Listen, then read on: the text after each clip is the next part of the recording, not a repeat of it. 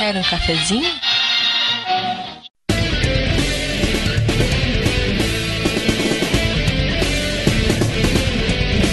Sejam bem-vindos, gamers cafeinados de todo o Brasil, a mais uma edição do Café com Games. Oh, oh,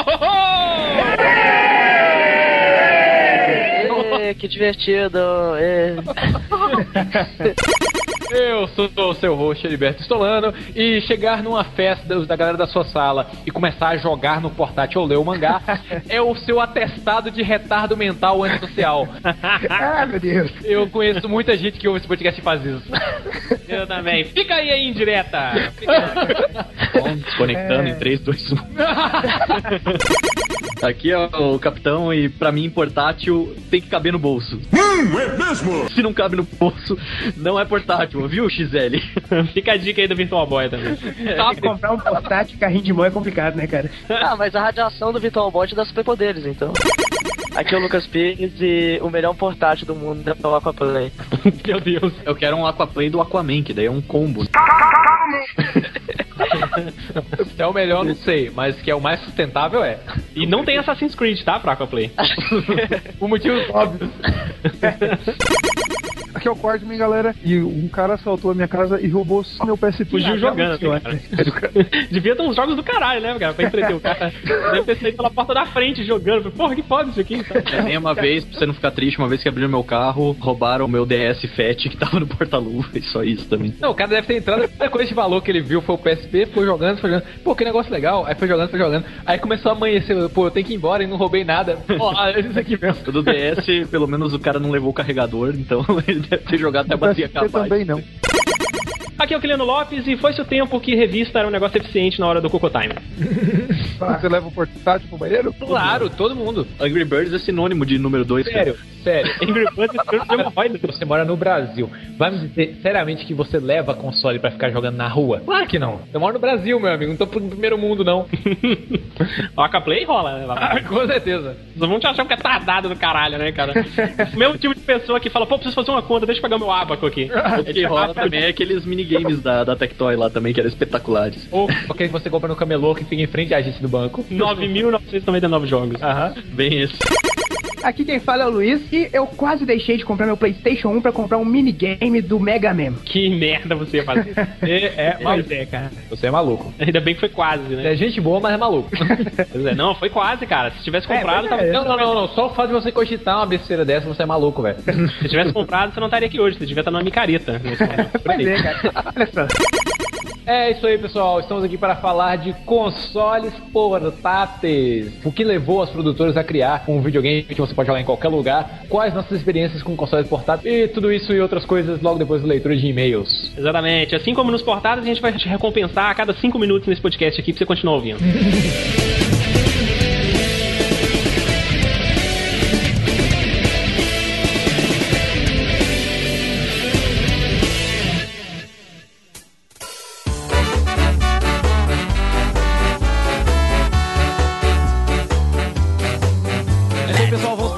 rápido intervalo aqui antes de começar o nosso podcast sobre portáteis. A gente tem um recadinho bem curto do nosso patrocinador Leitura.com.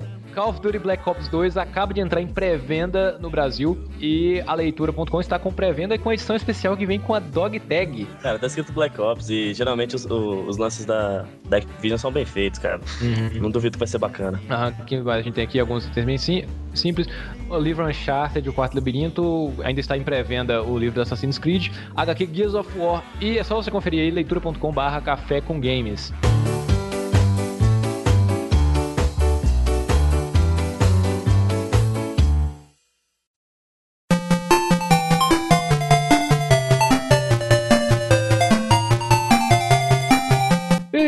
Estamos de volta. E- Então a gente já vai falando aqui que a gente vai começar com o primeiro portátil, é o Aquaplay. Que eu me lembre sim. O meu foi o Aquaplay. Não tenho dúvidas. Posso- Aquaplay. Ah. Posso Eu tinha um do? Pato Donald. Porque o Aquaplay, ele tem uma jogabilidade que só é possível nele. é isso que eu falo. ele é melhor do que qualquer portátil, porque ele tem uma experiência única e melhor tudo, não precisa de bateria. Ele é um aparelho sustentável, velho. Ele funciona à base de água e ar. Não, e, e outra coisa, você nunca vai conseguir zerar um Aquaplay, é impossível. Ninguém nunca conseguiu zerar um Aquaplay. Não, cara, conseguiu você narrativa. todas as argolinhas, você zerou. É, mas seu aquaplay da rolinha. Por exemplo, eu tive dois aquaplay. Eu tive um aquaplay do Churato, que apenas o braço do Churato e o pé do Guy ficavam ativados, e eles jogavam bolinhas um no outro. Caceta. E eu tive um aquaplay de futebol. De futebol também, que você jogava uma bola no gol e o outro era o goleiro. Cara, o Aquaplay era engraçado porque você podia aumentar a dificuldade jogando ele no, me- no meio de uma viagem. Teu pai passava na lombada, opa! Aumentar o level, né, cara? Agora eu vou jogar no level mode.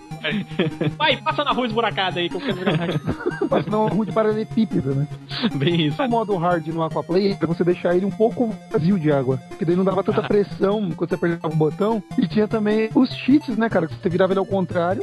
Aí você Era, era aquele Aí filme de Val máquina de pinball, né, cara? Quando você sacode a máquina de pinball, só que com Aquaplay. acelerômetro do aparelho, cara. Alto gráficos, acelerômetro, tem dois controles, dois botões físicos, bateria durável, é ecológico. Pô, você tá falando de um console de última geração. O Bruce falou de sacoalhar pinball. Eu lembro que quando lançaram o Windows o Millennium, que veio com o jogo de pinball, ele tinha um botão de sacudir a máquina. Mas os jogos tem. Todos os jogos de pinball é, digitais têm um botão de chacoalhar uma máquina que dá tilt nela. Rapaz, eu já vi um pinball portátil do Dragon Ball quando eu era moleque, cara. Deu um puta flashback aqui. Que isso, cara? Eu tinha um, Pois é. mas não era famoso, não. Era, era uma caixinha da estrela de plástico com umas bolinhas de metal. I've got balls of steel. E aí você fica atacando a bolinha pra cima e chacoalhando ele. Eu tive um desses. Que merda. Uou, não fala assim, era da estrela, cara. Joguei de Natal. Ah, é verdade, bom mesmo era antigo, cara. Os jogos de hoje. Isso era. o Aquaplay era um show de roteiro. Ó, beleza. Não, você é velho é ótimo. não? Ele ensina como a vida é volátil, que cada ação que você tem pode modificar e desmoronar tudo que você tem. Olha como é que é poético o Aquaplay. É, O Aquaplay era bom, cara. É, dá bons tempos. Jamais eu ia viajar de carro com a minha família sem pegar o meu Aquaplay nas mãos e sentar no banco de trás. Estão muito suspendidos, vocês conseguiram desenvolver uma conversa em cima do Aquaplay, cara. Porque eu, eu nasci com um Super Nintendo. E Aquaplay pra mim nunca foi nada. Eu pegava, abria, jogava água no chão, minha avó me xingava. Ah, moleque! Provavelmente minha tia. pegava biológica, jogava pela casa e pra mim tava ok. Falei, pronto, é isso. Viu? Você, Essa era a diversão do Aquaplay. você é um anarquista. Você está estragando, você quebra as regras que o Aquaplay tenta colocar. O Lucas Pires acabou de completar 18, completar 18 anos, agora a gente tem um novo mascote, que é o Luiz. Não, não vem, não vem. Eu tenho quase 19, rapaz. Não é não. O primeiro portátil que se registra aqui, pelo menos o e segundo o artigo que a gente pegou como referência, foi o Microvision, da empresa chamada Milton Bradley. Segundo o pessoal do artigo, aquele documentário aí dos videogames está enganado, que o primeiro o Microvision, e não o Game Boy. é o que é bizarro. O que não é Ah. desse microvision. Ele parece apenas um controle remoto com display. E aquela a famosa rodinha de volume, né? Aham. Não, cara, se você reparar bem, ele parece o controle do Wii. Sim, demais. tá aí a É base. igual, cara, é igual o controle Não, não é igual. De onde você tirou isso, cara? Tudo tem que Cara, vir é de algum igual, lugar. velho. O Microvision quase a mesma coisa que aqueles brick game que, que você compra em camelô. Ele funcionava naquela coisa dos pixels, pixels quadrados imensos e tinha jogos que você podia formular com aquilo, como Tetris, Pinball e aquele Pong. Pô, Eles chamam ele de breakout, que você É, é, uma plataformazinha, vai rebatendo a bola. E é Arkanoid, chamam aquilo ali. Cara, agora o que era demais é que se- o cartucho era a face da frente, né, do, do negócio. What the fuck? É, você removia toda a frente do console e plugava daí uma outra frente com outros botões ali, daí mudava o jogo. Não, antigamente era muito melhor. Bicho, nós vamos viver em função disso, velho. Antigamente era muito melhor. Era muito melhor. Antigamente era melhor do que agora. Vou, vou ver se tem um Aquaplay aqui na loja do Android, que é na Play Store. Não É é. o meu filho, né? Meu... Nunca será. Se, se tiver um de golfinho, eu aceito presente. Já verifiquei. Ó, fica a dica aí, desenvolvedores de mobile, Aquaplay, nova tendência.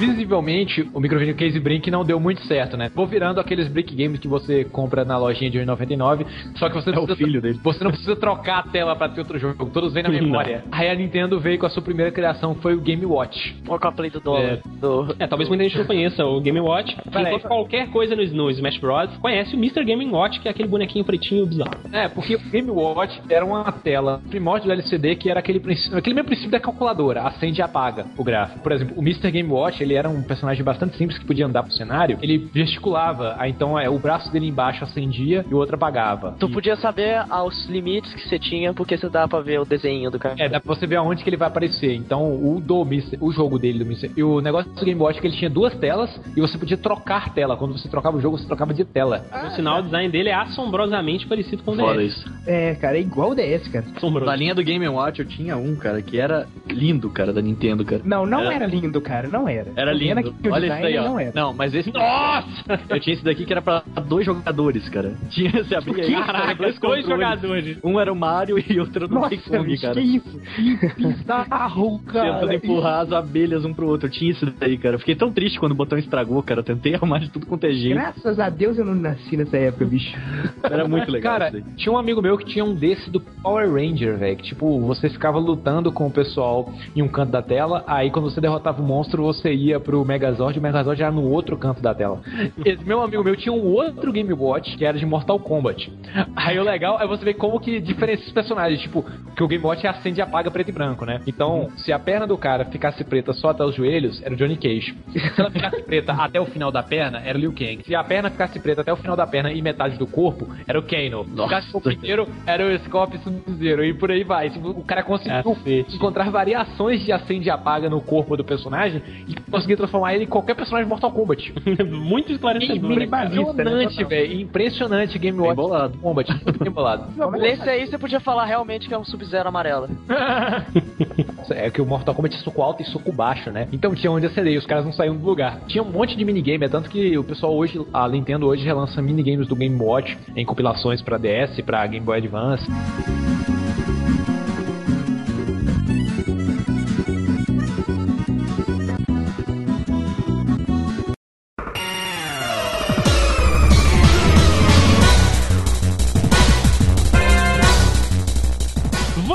Que importa, que é o Game Boy. Aquele que mudou tudo, né, cara? É o do Game Boy, ele, digamos, inovou com a tela de LCD de pixels bem pequenos. E não só ele tinha os pixels bem pequenos mas como ele tinha variações de cinza. Não era apenas pixel acende e pixel apaga na tela dele. Ele tinha pelo menos uns 5 níveis de cinza, de graus de cinza que ele fazia no gráfico dele. Então, isso é o que possibilitava ele fazer diferentes tipos de visual e você trocar de cartucho como um videogame normal e ter jogos completamente diferentes uns dos outros. E ainda com uma qualidade de som muito boa, né, cara? Aham. Você fazer coisas com mídia ali que, pô, Pokémon, né? Explica qualquer coisa. Meu presente de 7 anos de idade foi um Game Boy Color com É. Pokémon. E, e- só percebi, eu percebi que eu era um hater da Nintendo desde sempre, porque eu odiei isso e dei pro meu primo. Não, mas sério. Ganhei o Pokémon Red. E eu, que merda é essa? Eu entreguei e pronto, fiquei com o meu PS1 mesmo. Eu sou sonista desde criança. o comercial do Game Boy, que o cara. Tinha alguma coisa, o, V- o VT da, na TV. O cara jogava o Game Boy num, num avião. O jogo que eles usavam no comercial pra promover era Tetris, velho. Aí eu olhava nas revistas que vendiam o Game Boy, tipo, ou o Game Boy vinha sem jogo, ou ele vinha com Tetris de brinde. Eu falo assim, pô, eu vou gastar 200 reais pra comprar uma parada e vem com o mesmo jogo que vem naquele Brink Game de 2 reais da loja. eu disse na minha casa, eu não vou comprar essa porra nunca. Porque eu vou gastar 200 reais pra comprar o miserável e depois eu tenho que gastar mais 80 pra poder contar- comprar um cartucho de um jogo bom. Era muito foda de logística. Pra, Palmas pro gerente de pra marketing. minha realidade. E o Game perfil dos- bom, das cara. pessoas que jogavam na escola era o mesmo, né, cara? Era sempre ou aquele moleque que, que ia com um tênis da Nike, com uma calça da Adidas, sentava no canto da sala de óculos, tinha uma cabeça enorme e te fazia inveja, era o Kiko praticamente, né, cara? Sempre foi o mesmo tipo de pessoa. Você quer jogar meu Game Boy? Não, não me dá. Filho da puta. Mas isso tudo mudou quando eu aprendi a fazer o estilingue de bolinha de gude. oh, mudou as coisas, viu? Ou então Não colocar. sabe o que é uma bolinha de vidro em alta velocidade pra fazer. Posteriormente, eu creio que em 1995, a Nintendo lançou o Game Boy Pocket, né? Que era o preto e branco, só que de bolso. Ele era menorzinho, mais fácil de carregar e tudo, rodava todos os jogos do Game Boy original.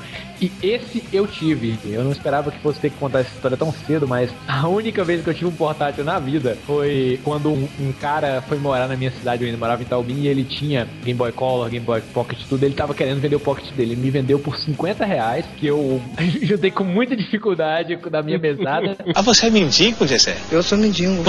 Eu comprei porque na época eu tava num hype absurdo do desenho de Pokémon. E eu sonhava de noite em ser o treinador Pokémon, velho. Aí tu foi caçar jacatiricas. Ela caçar a jaguatirica. Não, foi jogar o jogo.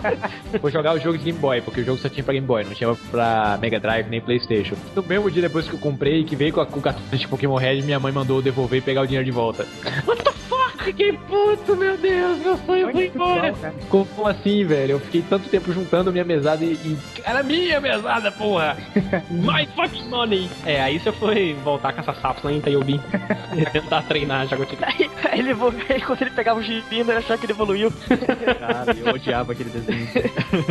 Mas então, ó, Game Boy. Se não fossem os portáteis da Nintendo, ela não teria sobrevivido ao Nintendo 64. certeza, não. cara. Ou Nintendo né? 64, GameCube, mas o Wii U agora vão ter que fazer o 3DS pegar. Discordo! Discordo com todas as minhas forças. Eu acredito no Yo.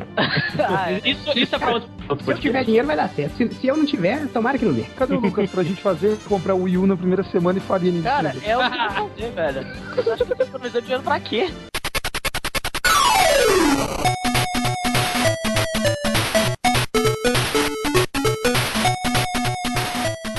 Negócio também importante. Tipo, a SEGA cresceu o olho quando viu a Nintendo tendo esse sucesso com esse portátil que eles lançaram, né? Lançou o Game um- Gear. Antes do Game Gear veio o Atari, que na época ainda era alguma coisa, hein, Aham. fazer e lançou o Lynx, né, em 89. Putz, Cara, eu nunca vi esse videogame pessoalmente, velho. Também não, cara, mas eu Não, sei que ele era bem estranho, cara. Tem que ter um alto-falante entre, entre duas séries de botões é uma ideia estúpida. Cara, ele não tem um alto-falante. Sabe aqueles carros tunados que o alto-falante é a parte de trás Eu da queria mais puta? isso, né, É tipo isso. Ele parece um celular de funkeiro, velho, o Lynx. Mas Parece. era pra isso, a Parece. intenção, tipo, você colocar... Vocês viram a grossura dele? Assim, não edita essa parte, a grossura, e passem várias vezes, por favor. Por favor, ele, ele pediu. Ele pediu. Não tinha ideia. Não, sabe o que é mais bizarro? É que assim, a minha visão de Atari, o Lynx tinha Double Dragon, que é um jogo de Nintendinho. Provavelmente era do Duke Nukem também, né? É, teve um o, monte de lugar. o Lynx teve jogos com gráficos melhores do que o Atari 2700 da época. Cara, ele é maior do que a minha misteira, cara. Sério que ele é tão grande? Já que a gente tá falando de misteira, eu quero passar um conhecimento que fazer pão de queijo de misteira é uma das melhores co- coisas que você pode fazer na sua vida. Sério, Lucas Pires, Bruce e Quarterman que tem um. Vocês acham o PSP grande? Eu acho grande. Olha essa foto, velho. Vamos ver. Nossa! Nossa! Nossa! Caralho, velho! Nossa! Sério, isso é tipo. Aí. Eu- É difícil explicar, velho, o tamanho dessa. Vejam a foto Ali, no link do Ah, na podcast. boa, dá você favor. colocar o dedão nesse direcional, cara. Cara, Sério, é, dá cãibra. é tipo, é tipo um 3DS XL, cara. Assim, Olha tem só. outra foto que mostra a grossura dele, cara, que é. De novo na grossura, Luiz Henrique? Caramba, hein? Sai do teu horror, bicha pobre! Já sabemos Não, a não, preferência dele. A mãe é Usar aquelas, sabe aquelas pilhas grandaças que você põe em rádio? Precisa de botar aquelas pilhas grossonas de colocar em lanterna. O Lynx ele funcionava a vapor. Não, eu acho tamanho dele. Deve ter uma fornalha, uma fornalha atrás dele. Só pode, velho. Não, alguém deve ter customizado isso e feito um crio já, cara. Ele tá sem tela. A impressão minha, os games era a tela dele. Não, não era não. O, o Game Videogame Nerd já mostrou. O Lynx, os cartuchos dele eram apenas uma, uma chapinha de plástico bem fina, assim, da finura de um, de um SD card, que você colocava por trás dele. Ah, obviamente por trás.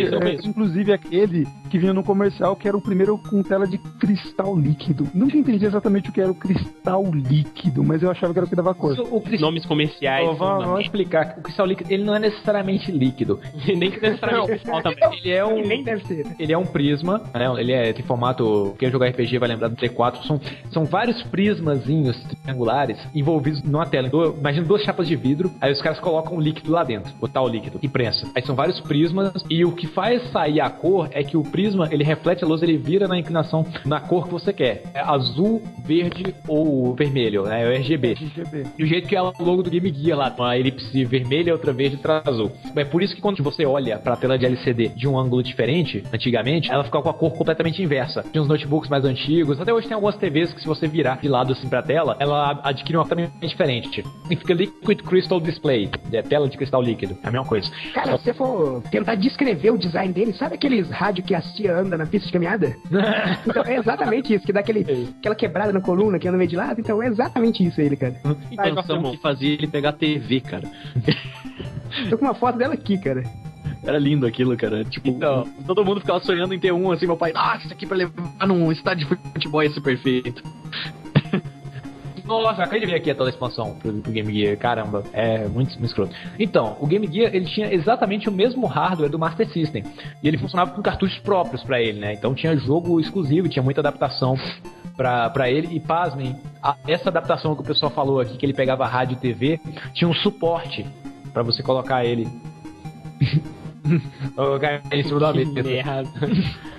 Então, quais são os principais títulos do Game Gear? né? O Game Gear ganhou uma versão de Prince of Persia, ganhou uma versão de, de, de Shinobi, de quase todos os jogos da, da SEGA. Ele tinha vários jogos do Master System. Ah. Tinha Sonic, Monte tinha... direto, né?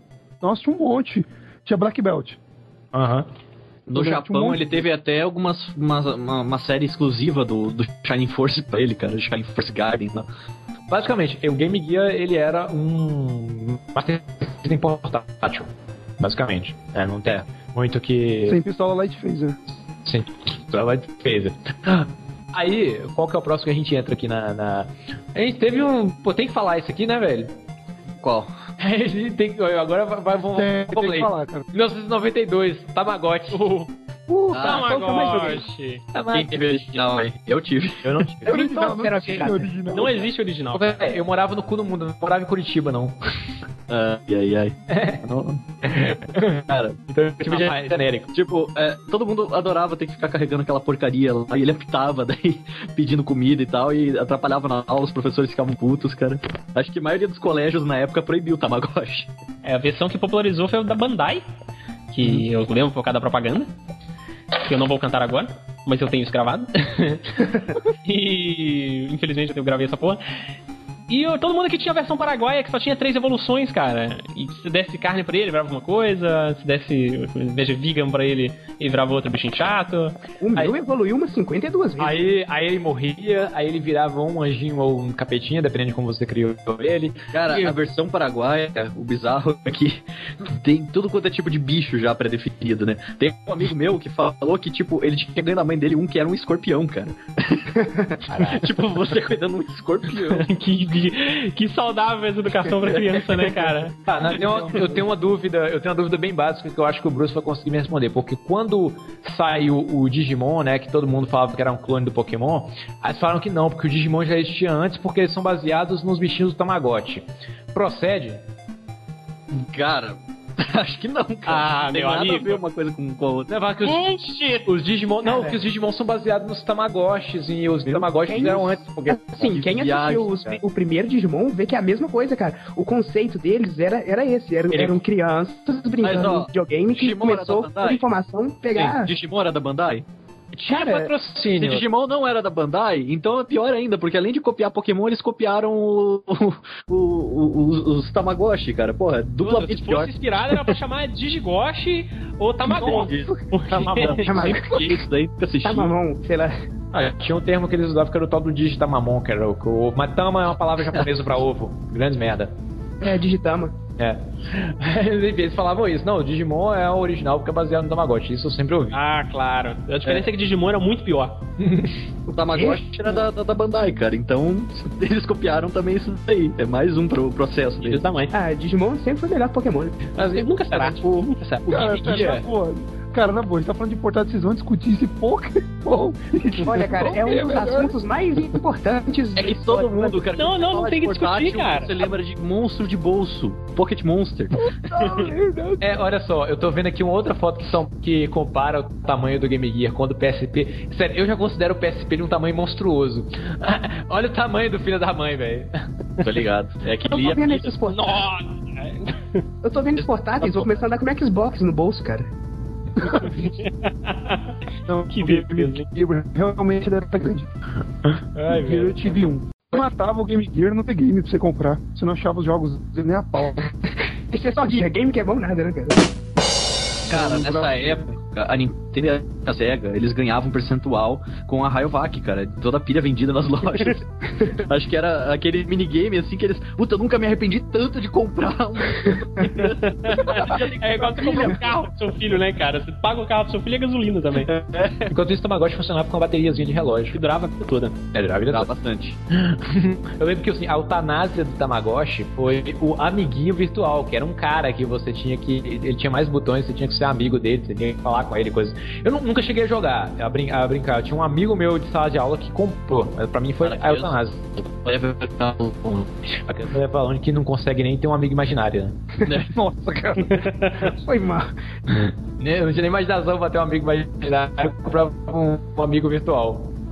Que ótimo. Aí, Digibud.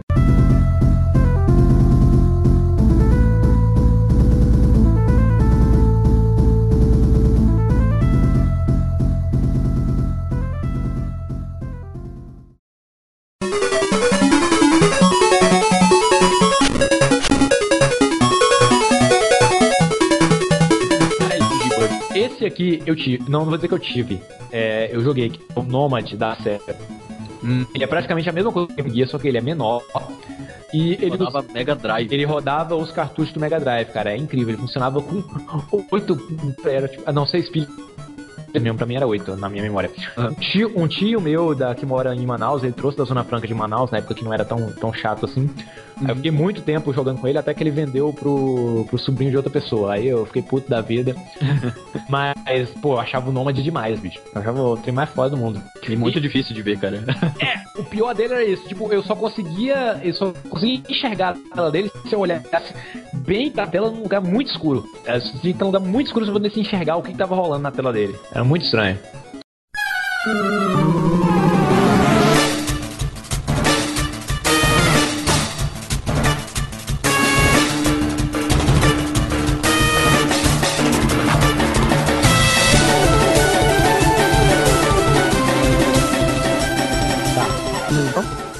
Teve o Game Boy Color, né?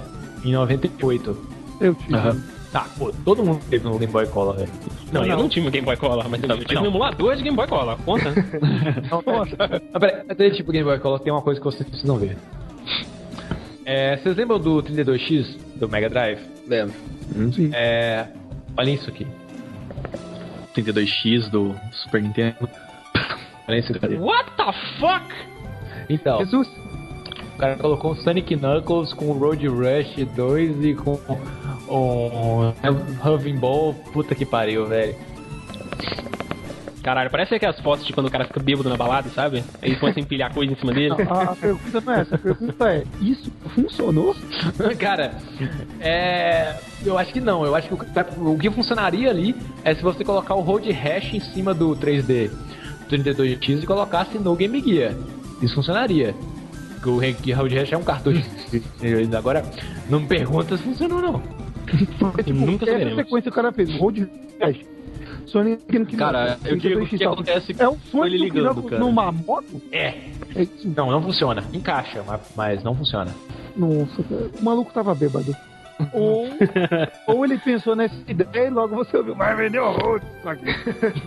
Olha só que mais Cara. beleza. Funcionou, acho que funcionou, cara, porque é, o Nomad, né? Não é o Game Gear. Então daí deve ter entrado no Special Stage lá do Sonic. Não, não, não, não. Nem, nem você como. como. Nem o Mega Drive funcionaria. na- De boa.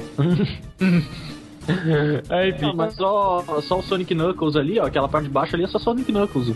Aham. Aquele Honeybee ali, acho que é só pra entrar a região, não é? Ah, rapaz, por isso que eu não tô identificando essa parada, não. É. O MB era pra identificar a região, a 32X, mas o, o Road Hash não funciona no Sonic. Funciona, todo quanto é jogo funciona, só que daí ele abre um Special Stage baseado randomicamente, assim, no cartucho que você coloca. Ah, os ouvintes devem estar adorando esse papo da gente conversando sobre uma foto que eles não estão vendo, né? Beleza. então tá. É, tá, tá, Eu tá ia adorar ver contando um cara andando na rua jogando Nomad. Você vai ver ele com o nariz de palhaço empinando coisas.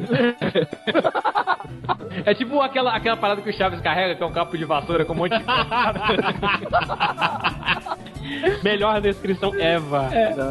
É, então, pro ouvinte que não tá vendo a foto, imagina, sabe o Chaves com aquele cabo de vassoura que ele equilibra, que tem um monte de prato, de prato e copo empilhado? É isso Só que com cartucho de Mega Drive. em lugar da fita é um console portátil. Por aí. Beleza. Game, Go- Game Boy Color, na época a Nintendo lançou um Game Boy Color colorido. E estrategicamente eu acho que pra mim isso foi uma jogada de mestre. O cartucho Game Boy Color tem exatamente o mesmo formato do cartucho Game Boy original. O Game Boy Color tem retrocompatibilidade, ele funciona todos os jogos do Game Boy original. E os jogos do Game Boy Color funcionam no Game Boy anterior. Salvo. Sim, Olha só quem Pô, cara, diria. virei fã da Nintendo agora. é, cara. porque assim, olha só, os jogos que eram lançados após o lançamento do Game Boy Color funcionam no Game Boy original, salvo algumas exceções que, digamos, é, a jogabilidade depende da cor pra funcionar. Sabe, você depende da cor pra entender algumas coisas. Então, é bem escrito assim, só para Game Boy Color. Mas, tipo, o Pokémon Yellow, ele foi lançado somente com o lançamento do Game Boy Color. Ele tinha cor, ele tinha diferenciação de cor e funcionava no Game Boy preto e branco, dentre vários outros jogos né? Aí já tinha outros jogos como o Alone in the Dark que não funcionariam de jeito nenhum no Game Boy preto e branco porque você não veria nada. É, tem essas exceções, mas e isso era legal do, do sistema do Game Boy. Alone in the Dark no Game Boy? Sim, existe um Alone in the Dark pra Game Boy Color. Cara, tem umas preciosidades aí pra Game Boy que a gente não sabe. Um dos meus jogos preferidos que eu jogava no meu emuladorzinho lá. Primeira coisa que eu fiz na internet foi baixar um, um emulador de Game Boy.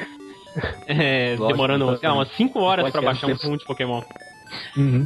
Tem Blade, velho. Tem um Blade Game Boy, eu adorava, cara. O Blade pra, pro primeiro Game Boy. E tinha uma jogabilidade bem legal que eu me lembro, tá? Cara, eu carregava um disquete com emulador de Game Boy, Battle Arena Toshiren, Super Mario Land e Paródios. Os três jogos que eu carregava tudo quanto é canto.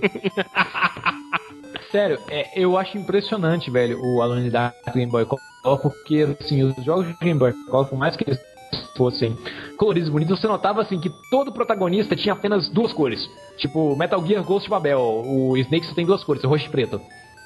Né? Aí os caras colocaram, tipo, os cenários tinham uma quantidade absurda de cores e o, e o agente lá, o personagem principal, tem três cores, que é preto e marrom e um marrom mais claro. É. Impressionante.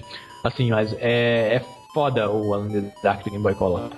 Imaginando alguém ter medo jogando Game Boy Color, bem. É, a maior de sempre essa, essa dá medo, mas ele é do tipo de jogo só pra Game Boy Color. Porque eu imagino que os jogos de Game Boy Color, em geral, eles eram feitos nesse esquema de tipo, o protagonista só pode ter duas cores, pra ele poder ser entendido no Game Boy preto e branco.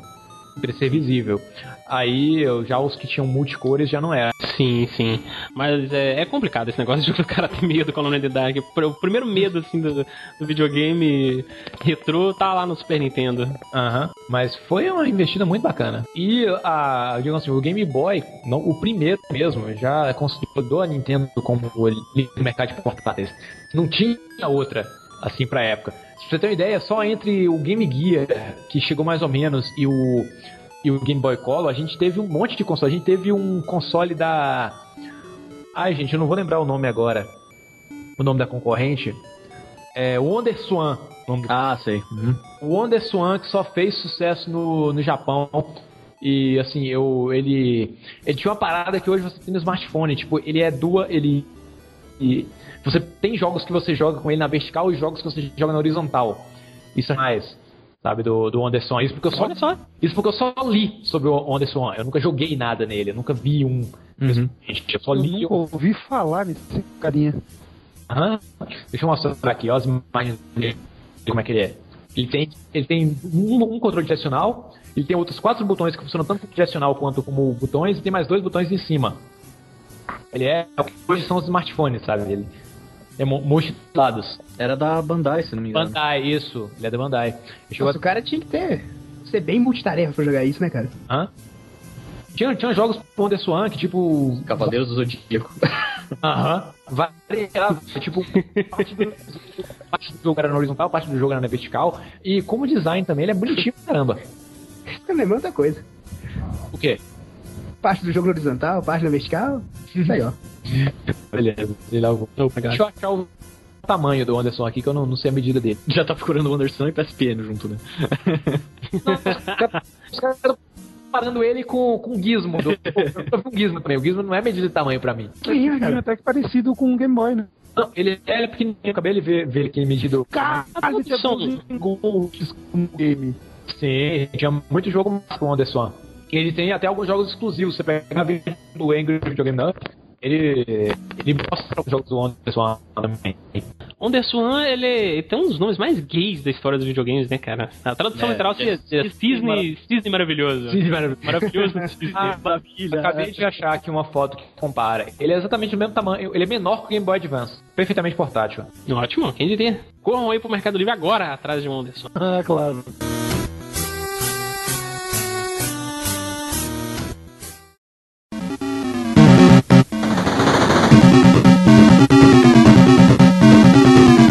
Geo Pocket. Floodley que vai poder falar sobre o Neo Geo Pocket, lançado em 99. Só porque eu tive um, Provavelmente teve um. É, claro. eu tive, eu tive, eu tive. Sabe o que era legal do Neo Geo Pocket? Cara, ele vinha com um monte de jogos que a Neo Geo tinha no Neo Geo. Só que numa qualidade bem zoada. Mas assim, é, pra quem teve o Dreamcast, pra você ter uma ideia, o Dreamcast ele tinha um, um esquema de você pegar aquele save, sabe aquele minigamezinho dele? O, E jogar o o- PM. Isso, e você jogar alguns games ali pra continuar o seu save. O Neo Geo Pocket era praticamente a mesma coisa. Você pegava o, o, o cartucho do mesmo game que você tinha pro Neo Geo, só que ele era bem menor, colocava você podia jogar o mesmo game.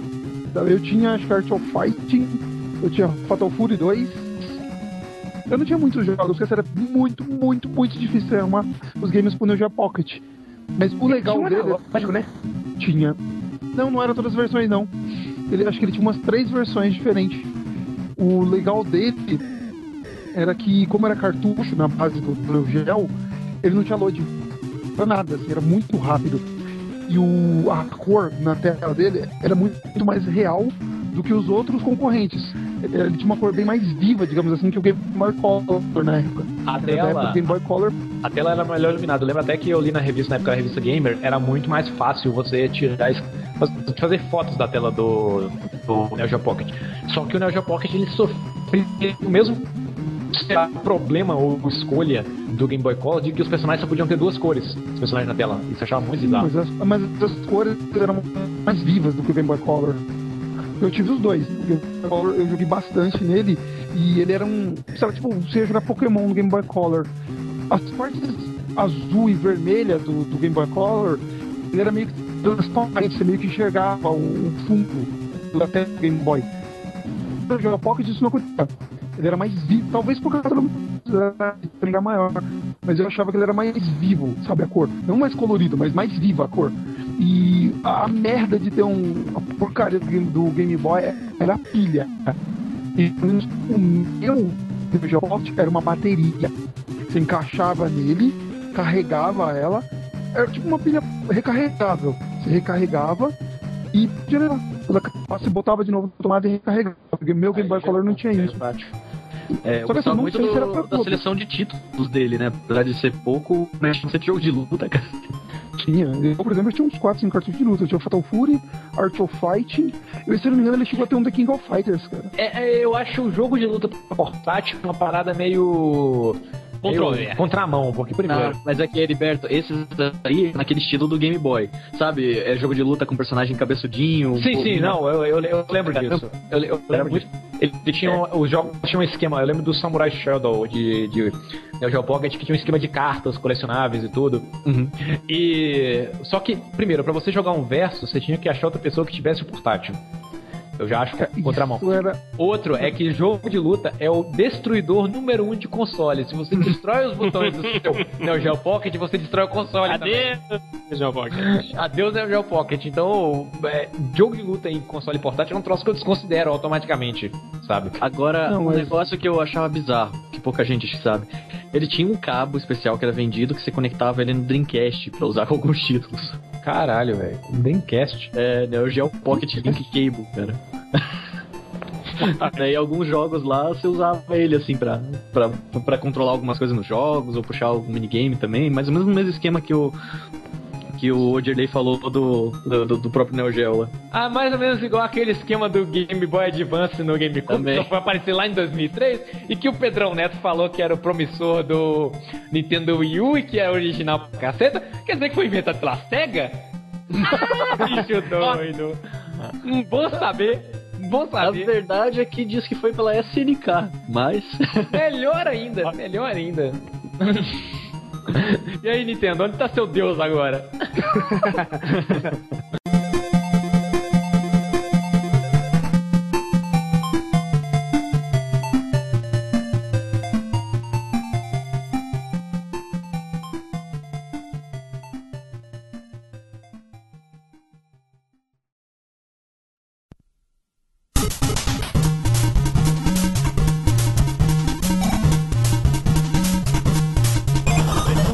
Nintendo, o usuário anônimo 551, que eu imagino que seja o Kiliano, lembrou que a gente não falou ainda do Virtual Boy. O portátil! Coloque muito um de aspas nisso, cara. O Portátil. Velho, Lógico, porque é muito prático você ir na praça, assim, deita na Não, na grama e tal, e coloca o Virtual Boy na tua cara ali pra quem jogar. lembra? Quem lembra? É o videogame mais bizarro da história, cara. Você tinha que colocar um infeliz numa mesa, segurar o controle da mão e enfiar a cara na tela do negócio e era tudo vermelho. Você sai lá vesgo, né? Cara, e se você não coloca isso numa mesa, seu coluna vai de saco também, né, É bicho? que- Quem viu o filme do Double Dragon que passa na sessão da tarde? Eu vi. Claro. Vocês claro. lembram do início do filme que o irmão da, da menina lá, que era líder do Power Corp, Power Corp, tava jogando um jogo que era um visor grudado na cara dele? Não. E era uma. Não, assim, a cena começa com uma montanha russa 3D. Nossa, cara, eram seis pilhas esse Virtual Boy. Então, o Virtual Boy, ele era bizarro. Primeiro, se você não colocasse na mesa, não, não, eu quero usar ele como portátil mesmo. Cara, ele vinha com uma fita que você encaixava ele na cabeça como se fosse um capacete. Não. Não, não, não, isso não acontecia, sério. Acontecia, Bem, cara, e você ficava, sabe aquele visor gigante vermelho com um fio que ia até o controle e estava na sua mão? É o vídeo. Mano, eu imagino isso daí, você tipo utilizando com seus primos, sabe? Jogando, jogando, jogando. imagina o cheiro do povo respirando aquela merda. E você colocar Deve um usar visor. a máscara de cavalo, cara, e ficar passando. É. é o videogame mais bizarro da história esse bagulho. Cara, não digo tão rápido, eu- é porque a. Nintendo ainda existe, então acredito piamente que teremos algo mais bizarro ainda. Então, o negócio do, do Virtual Boy é. Velho. É que te Ai, deixava vesgo, os jogos eram ruins e, não tinham nenhuma usabilidade. Você tinha que pôr a cara. Não, pera, na boa, tinha mais de um jogo pra esse Não tinha. Cara, Isso que era pior. todos os jogos eram. Acho que dava em torno de 23. Era alguma coisa assim. Cara, esse jogo devia levar os oculistas à loucura, cara. Acho que muita gente jogou isso daí. Eles deviam vender isso na porta, né, cara? Porta com a história do eu, Toló. eu acho, eu acho que aquele mito, o mito de videogame estraga a visão começou com essa porcaria, velho. Estragava mesmo. Logística É bem possível, cara. É bem possível. Em vez de, de darem aquela chupetinha de açúcar, eles estão mandando Virtual Boy, né, cara, os oculistas. Cara. Não, não, leva esse aqui, garoto. Isso vai ficar ótimo. Não, não dá cara- pra considerar que esse trem, é, esse trem é, é portátil. Sabe que quando a gente fala essas coisas assim do Virtual Boy, o Nintendo e a Thaís. O Nintendo e a Thaís. é forte. o Pedro Neto e a Thaís falam assim: não, mas a Nintendo pelo menos teve a ousadia de tentar. Cara, se eu tivesse uma empresa em que os meus, os meus engenheiros chegam com uma coisa dessa e eu tentasse jogar, eu iria falar: não. Isso não vai pro mercado nunca, isso é uma estupidez. Eu, eu teria o bom senso de ver o quanto idiota é isso, velho. Cara, eu chuto que o É Virtual parada. Boy é o responsável pelo cancelamento que a SEGA fez naquele projeto de realidade virtual também, que eles estavam fazendo na mesma época. Obrigado, Sabe? terem- Aparecia aquele óculos assim. Você tem um surto de câncer no olho, né, bicho? Que isso? Por favor. Não, eu tenho um Quero- pouco de cegos, né, velho? Eu tenho uma imagem aqui. Eu quero acreditar que essas pílulas são pra dor na vista e não pro cara ficar dopado. É o Mario do Dr. Mario do Virtual Boy. É, alguma coisa assim. Porque, velho, o que, que coisa bizarra. Tem um vídeo do Angry Video Game Nerd, eu queria que o Kiliano achasse, que ele, tipo, ele fica o programa inteiro tentando utilizar essa miséria. Não, ele usa, ele fala, inclusive a crítica dele é muito inteligente, cara. Ele fala algumas coisas do tipo que o, o console foi mal aproveitado, porque tem poucos jogos que realmente fazem uso de você ter aquela merda colada na sua cara. Dos poucos, o, o controle dele era um pouco bizarro, que ele tinha dois direcionais. Ele tinha um direcional de um lado e um direcional do outro. Que é bem bizarro dessa ideia, né? E cara, meu ele fala. dois direcional, analógico. Não é bizarro, não. é o- analógicos. Tem dois analógicos. Dá na mesma, cara. controle de Nintendo 64. É. Não, eu sei, mas é uma ideia bizarra de você pensar logo de início, você ter dois direcionais. Mas pra usar isso. Não, a única ideia bizarra nisso Bom, aí é interessante, você o bagulho na sua cara. O foda é que ele Não, tem não, bons jogos, como o jogo do Wario, que, que é um excelente jogo. Só que o Wario sempre é uma merda. O cons- O console em si é uma merda. Três jogos que você pode citar, assim, que são bacanas. Tem um, tem um Star Fox, que ele tem profundidade. Um Metroid em primeira pessoa, que é, tipo, o percursor do que viria a ser os Metroids de GameCube. Não, não, não, Isso não. dá- Não que eu lembre. Porra, eu- na- no vídeo do Angry Video Game Nerd, era um jogo de luta de robôs, cara, em primeira pessoa. E que usava muito bem o controle, os recursos. Cara, sabe o que eu queria que tivesse? Tinha que ter tido um Zelda com mais de 120 horas de jogo pra matar umas pessoas, assim. quando- Eu, eu adoraria aprisionar alguns fãs malas de Zelda pra jogar esse jogo. Colocar eles assim, vai, joga aí, que você- já que você gosta tanto. filho da puta." Mas enfim, eu posso ficar aqui o dia inteiro falando mal do Virtual Boy. Todos podemos, cara. Todo Fala mal do cowboy aqui. É muito simples. Chutar cachorro morto é Achei. Não precisa achei. falar mal do Virtual Boy, é só mostrar a foto dele, pronto. Não, mostra uma foto de alguém usando. Não Pior existe isso, cara. É Não, aquela típica sério, foto- a foto de uma pessoa usando Virtual Boy é, vai remeter na hora aquele parado do Laranja Mecânica, ó, em um aparelho de fazer lavagem cerebral. Na verdade, sabe quando você vai no oculista, olha só, e ele coloca aquele aparelho enorme na sua cara? Aham. Olha, É a mesma sensação. É aquilo ali, pois é. Muito cara, gostoso olha que isso, coisa horrível. Imagina o cara no banheiro, velho, sentado no vaso com o Virtual Boy na cara. É, virtual. Pô, é, do lado videogame portátil que não dá pra você jogar no banheiro igual a Não é feio. portátil. Não é portátil. Erro de design. Lembrando que no Brasil o único lugar que você pode é seguro você jogar com portátil é no banheiro, né? Pois é. Cara, olha que bizarro isso, cara. Mano do céu. É- eu lembrei, ele tinha umas regulagens da luz em cima. Regulava o quão vermelho o game ficava. Ai. O quão vermelho. Cara. E você notou que o cara da foto tá com uma camisa vermelha, né? Que é pra combinar. Pra combinar. Não dá, cara, não, não dá. Primeiro que quando você vê um cara corcunda, você pode perguntar pra ele, você tinha um Virtual Boy, né? Ah, assim, assim, pra não dizer, eu vou, eu vou ser do contra até mim mesmo, pra não dizer que é, é assim, uma ideia péssima da Nintendo. Pelo menos uma coisa eles desconfiaram aí. Se você dá uma tela com uma, uma visão de um jeito pro olho direito e pro olho esquerdo, você consegue passar a impressão de 3D, né? Porque a ideia do 3D é você tapear a olho da pessoa. Você coloca a imagem toda embaçada, você força a pessoa a em- empurrar um olho pra frente do outro e a pessoa vem em 3D. Vamos dizer que eles descobriram como fazer as pessoas enxergarem 3D aí. Você jogava Virtual Boy, saía com os olhos bugalhados e o outro fechado, é isso. Ah, você sabe que o, só tipo 70% das pessoas na face da Terra conseguem realmente enxergar em 3D no cinema e não sentir dor de cabeça. É, e eu assisto normalmente. Tem gente que não consegue, tem gente que sente dores Pois é. horríveis, tem gente que nem sequer vê. Por exemplo, o Johnny Depp, ele, ele é do tipo de pessoa que tem uma doença no olho direito que ele não consegue ver 3D. PC Siqueira também não. É, é, é mesmo. Pô, mas Capitão você- Gancho. já enxergava 3D, né? É, por aí, se você focar o olho, você já não consegue ver. Se você for cego, também você não consegue enxergar tudo.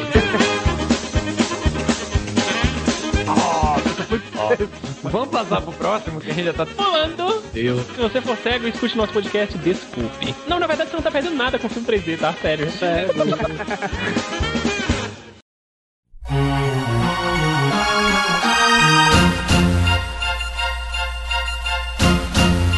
Depois disso tudo, a gente teve o Game Boy Advance, em 2002. Vou pegar o meu ali na gaveta, cara.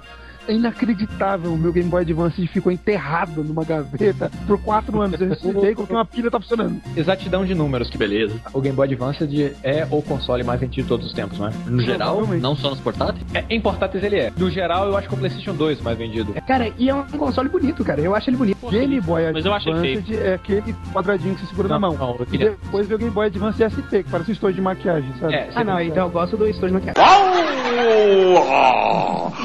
que beleza. Então, depois que lançaram o Game Boy Color em tipo seis cores diferentes, veio o Nintendo 64 com cores diferentes. Depois veio o Game Boy Advance já de série com quatro cores diferentes e por aí vai. Então, O meu é o clássico. o Game, o Game Boy Advance do, Advance do original, ele é aquele que ele tem os botões do lado da tela, né? É isso mesmo. É, que a primeira, ele tinha uma versão roxa, uma versão prata, uma versão preta e uma transparente. Ele ganhou de outras duas versões diferentes, que era o. que quando o Game Boy Advance foi lançado, o pessoal reclamava muito que a tela dele era escura. Então eles lançaram uma- um acessóriozinho você colocava no lugar do cabo, bizarro, que era uma- bizarro. uma lanterninha por cima da tela. Ficava parecendo, cara, um ET. Ficava sabe, parecendo aqueles- luzinha. Aqueles peixes que tem uma luz em frente da boca. sabe? Abissal. É, Tá ligado? Cara, não. Fucking genius. Palmas! Ah, o nosso, a nossa tela é escura, a gente tá vendendo esse persona aqui com uma lanterna pra colocar na frente da tela. Que beleza. o que era legal dessa lanterna? Ah. Destruía a sua bateria. Sim, a pilha. Inclusive pra um terço do tempo de duração. Caralho. Eu acho que mais. O pior é que eu tinha uma parada dessa, a pilha, só que pra ler. Nossa, cara, que canagem. É, Ela abria assim, tipo um grampo, você colocava em cima do livro e ligava a lâmpada em cima do seu livro pra poder ler. Então, era tipo, era pra eu ficar lendo antes de dormir, sem ter que levantar da cama e desligar a luz do quarto. Agora, uma pergunta. Alguém espera disso, isso de alguma outra produtora?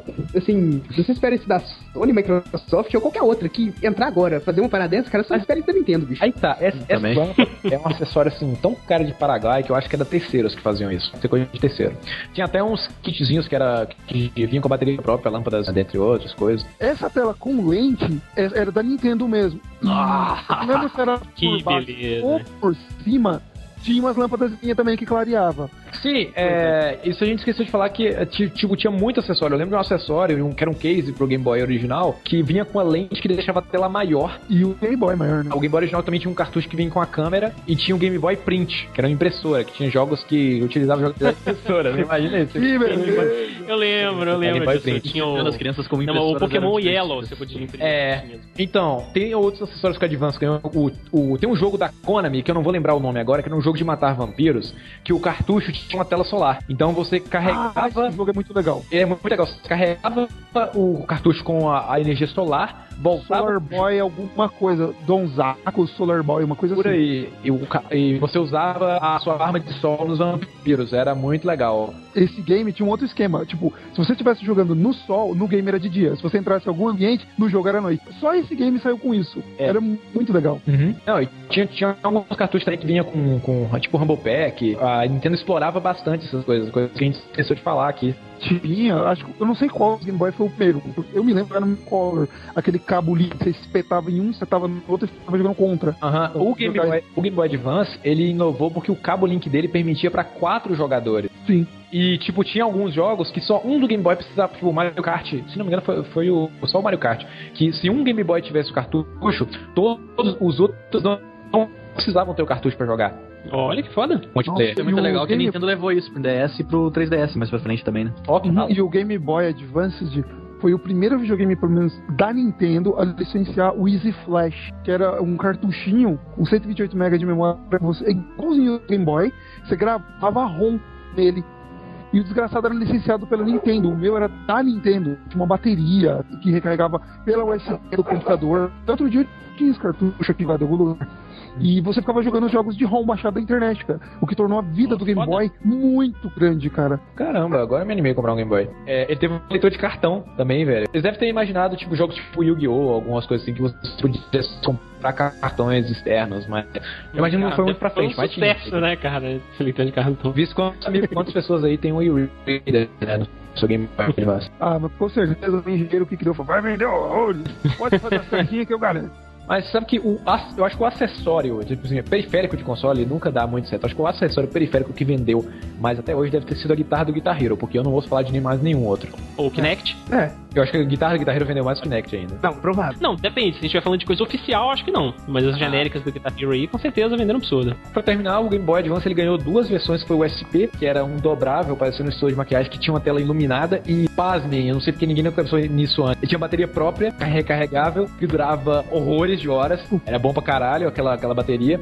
E depois ele ganhou uma versão portátilzinha, o Game Boy Advance Mini, não é? Como é que ele chamava? é, não é mini, é mini boy, acho. Ele é muito pequenininho, muito horrível também.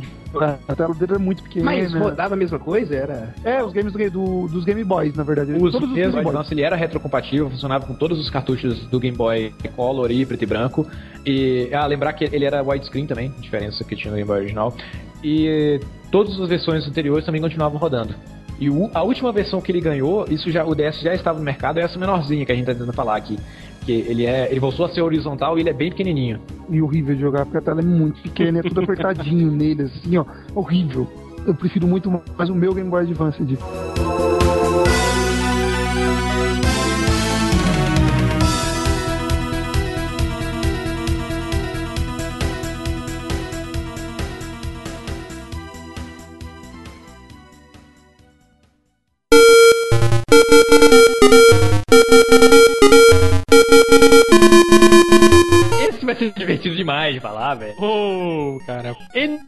Da Nokia. Lançado em 2000. Ai, que desgraça, cara.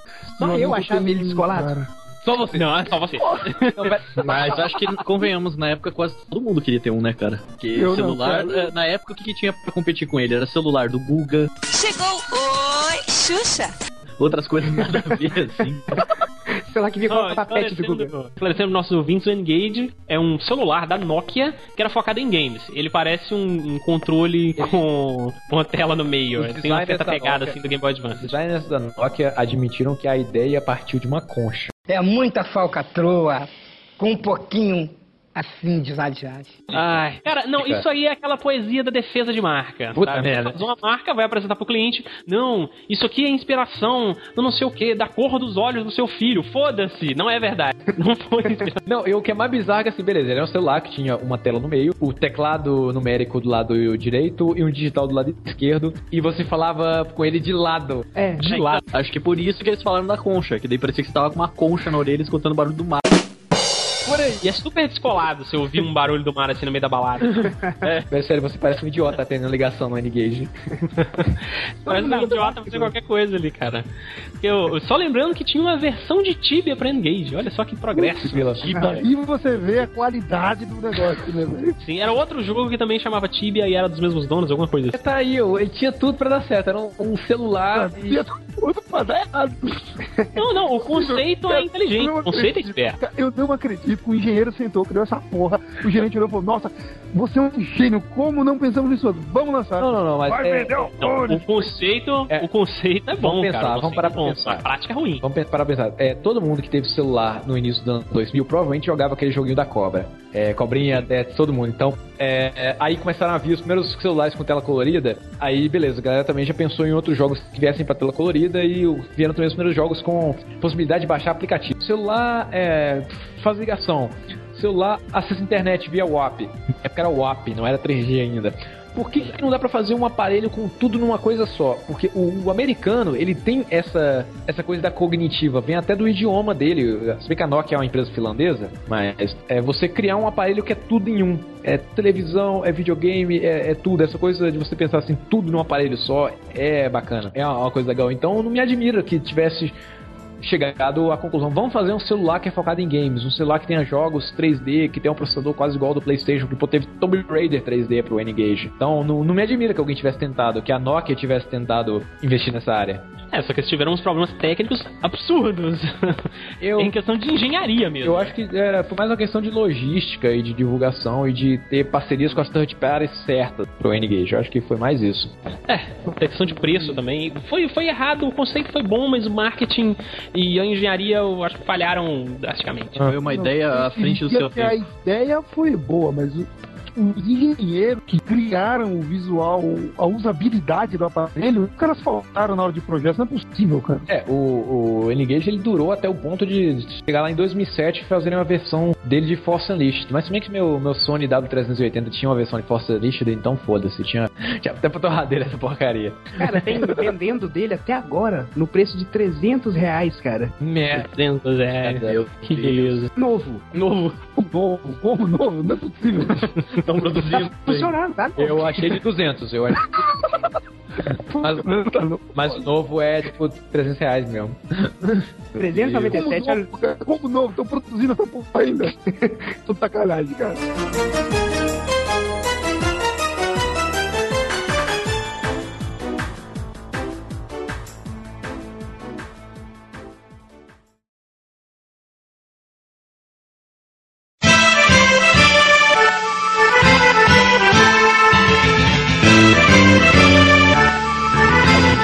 Tem, dentre os importantes, depois em 2004 teve o Nintendo DS.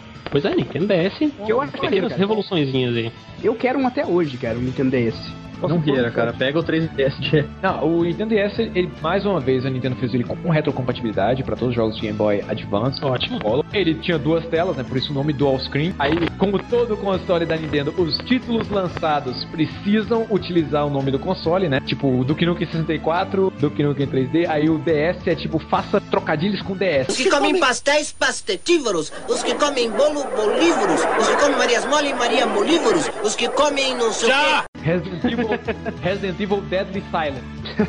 Né? Você precisa Parabéns. fazer trocadilhos com o nome do console. Você é obrigado a fazer. Zombie U. Ok. E o Zombie Dead Scene, né? É CSI Dead Scene. Dead Space. Dead Space. tá pronto já, não me admira que não tenha. Ok. Ok. A Nintendo pegou um, um conceito ali que era do Palm Top, que é aquela canetinha de tocar, e criou uma tela tocável com a canetinha que pode ser usada pra jogar, né? Tem uma- um, ele tem um formato normal e um formato de caneta pra que é genial, velho. a parada. Não, tem os games que usam mesmo o fator de ter tela. Tem um joguinho de RPG, eu não lembro o nome, eu vi meu amigo jogando.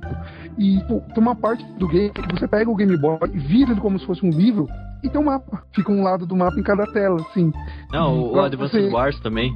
Que, E tipo, você joga a tela de baixo é a parte da terra e a parte de cima é o teu exército aéreo, assim. Tem umas coisas muito geniais. Tinha muito dessas coisinhas assim, cara, que eu achava legal desse.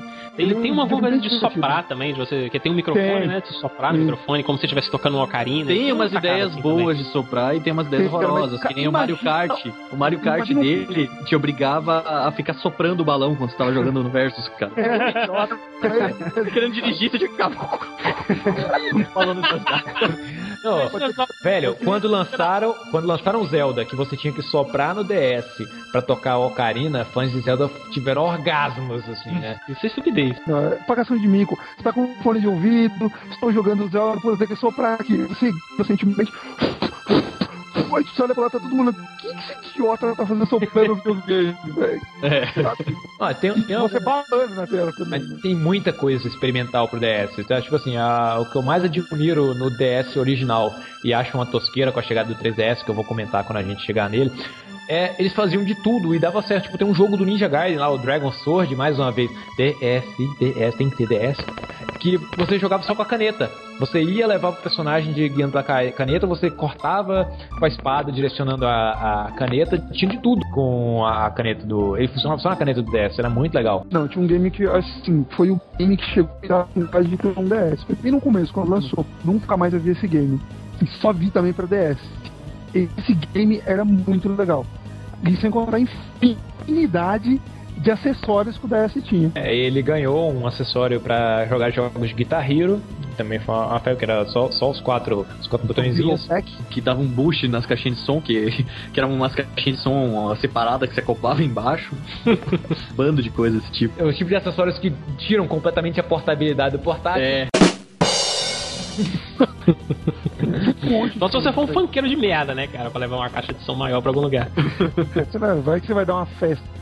Ah, Não, a gente leva seu 3DS, a festa tá garantida, né? Vou dar uma, uma, uma festinha, eu vou levar meu 3DS, aí vai ser Vou um com minha, sucesso, vai minha ver. playlist aqui montada. vou, vou usar o meu, meu DS aqui pra, pra fazer a festa. Todo mundo traz refrigerante e, e salgadinho. É, esse aí era o antigo DJ de iPad, né? Hoje o cara pega o aplicativo de DJ lá no iPad. Não, a balada tá garantida comigo. Pode É. deixar, eu tenho com a música aqui com o meu aplicativo de DJ. Tudo, tudo Eu tenho um vídeo do Vimeo lá que a galera faz uma festa dubstep com Game Boy Color, velho. Caralho, Cartucho de fazer chiptune. É impressionante o negócio que o nego faz. Ah, os- o Blumen Group deve fazer também. Com certeza. É, o Boomer Group deve conseguir tocar uma festa com, tipo, dois Game Boy Color e um cano de PVC. Tem um Aquaplay também, eles estão fazendo. dois Game Boy Color, um Aquaplay e um cano de PVC.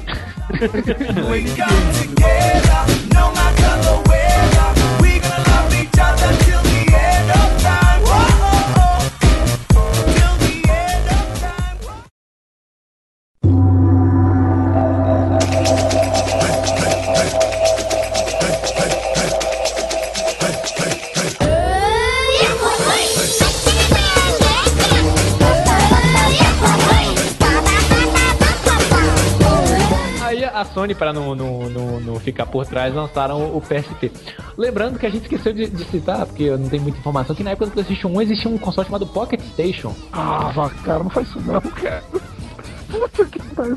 Era o VU da Sony, não é? Era o VMU da Sony. Eu lembro que a gente tava jogando Final Fantasy VIII, eu e um amigo meu, na, no- na intenção de pegar todos os GF. Aí só que tinha um GF, que era um Chocobo, que você só conseguia jogar se você jogasse o jogo do Chocobo no Pocket Station. Então a gente ficou sem. Eu, lembro dessas Ai, coisas. ai. Que ninguém conseguia achar, ninguém ficou falar do, do Pocket Station. Só foi ler depois, e se não me engano, ele só teve no Japão. Sempre tem, né, cara, uns acessórios míticos que a gente só ouve falar em revista e nunca vê por aqui, cara. Aí teve o VMU, que era aquele negocinho que você colocava dentro do controle de Dreamcast pra poder ver por aquela telinha dele. É, eu já joguei os joguinhos de VMU. né? Tinha uns divertidos, viu? Aham. E aí a Sony fez realmente um console portátil que é o PSP, o PlayStation Portable. Que. Os melhores portáteis já feitos ever, cara. Ele é muito bom. Pera, pera, pera, você tá for piores ou melhores? O... Um dos melhores portáteis já feitos. PSP é ótimo, cara.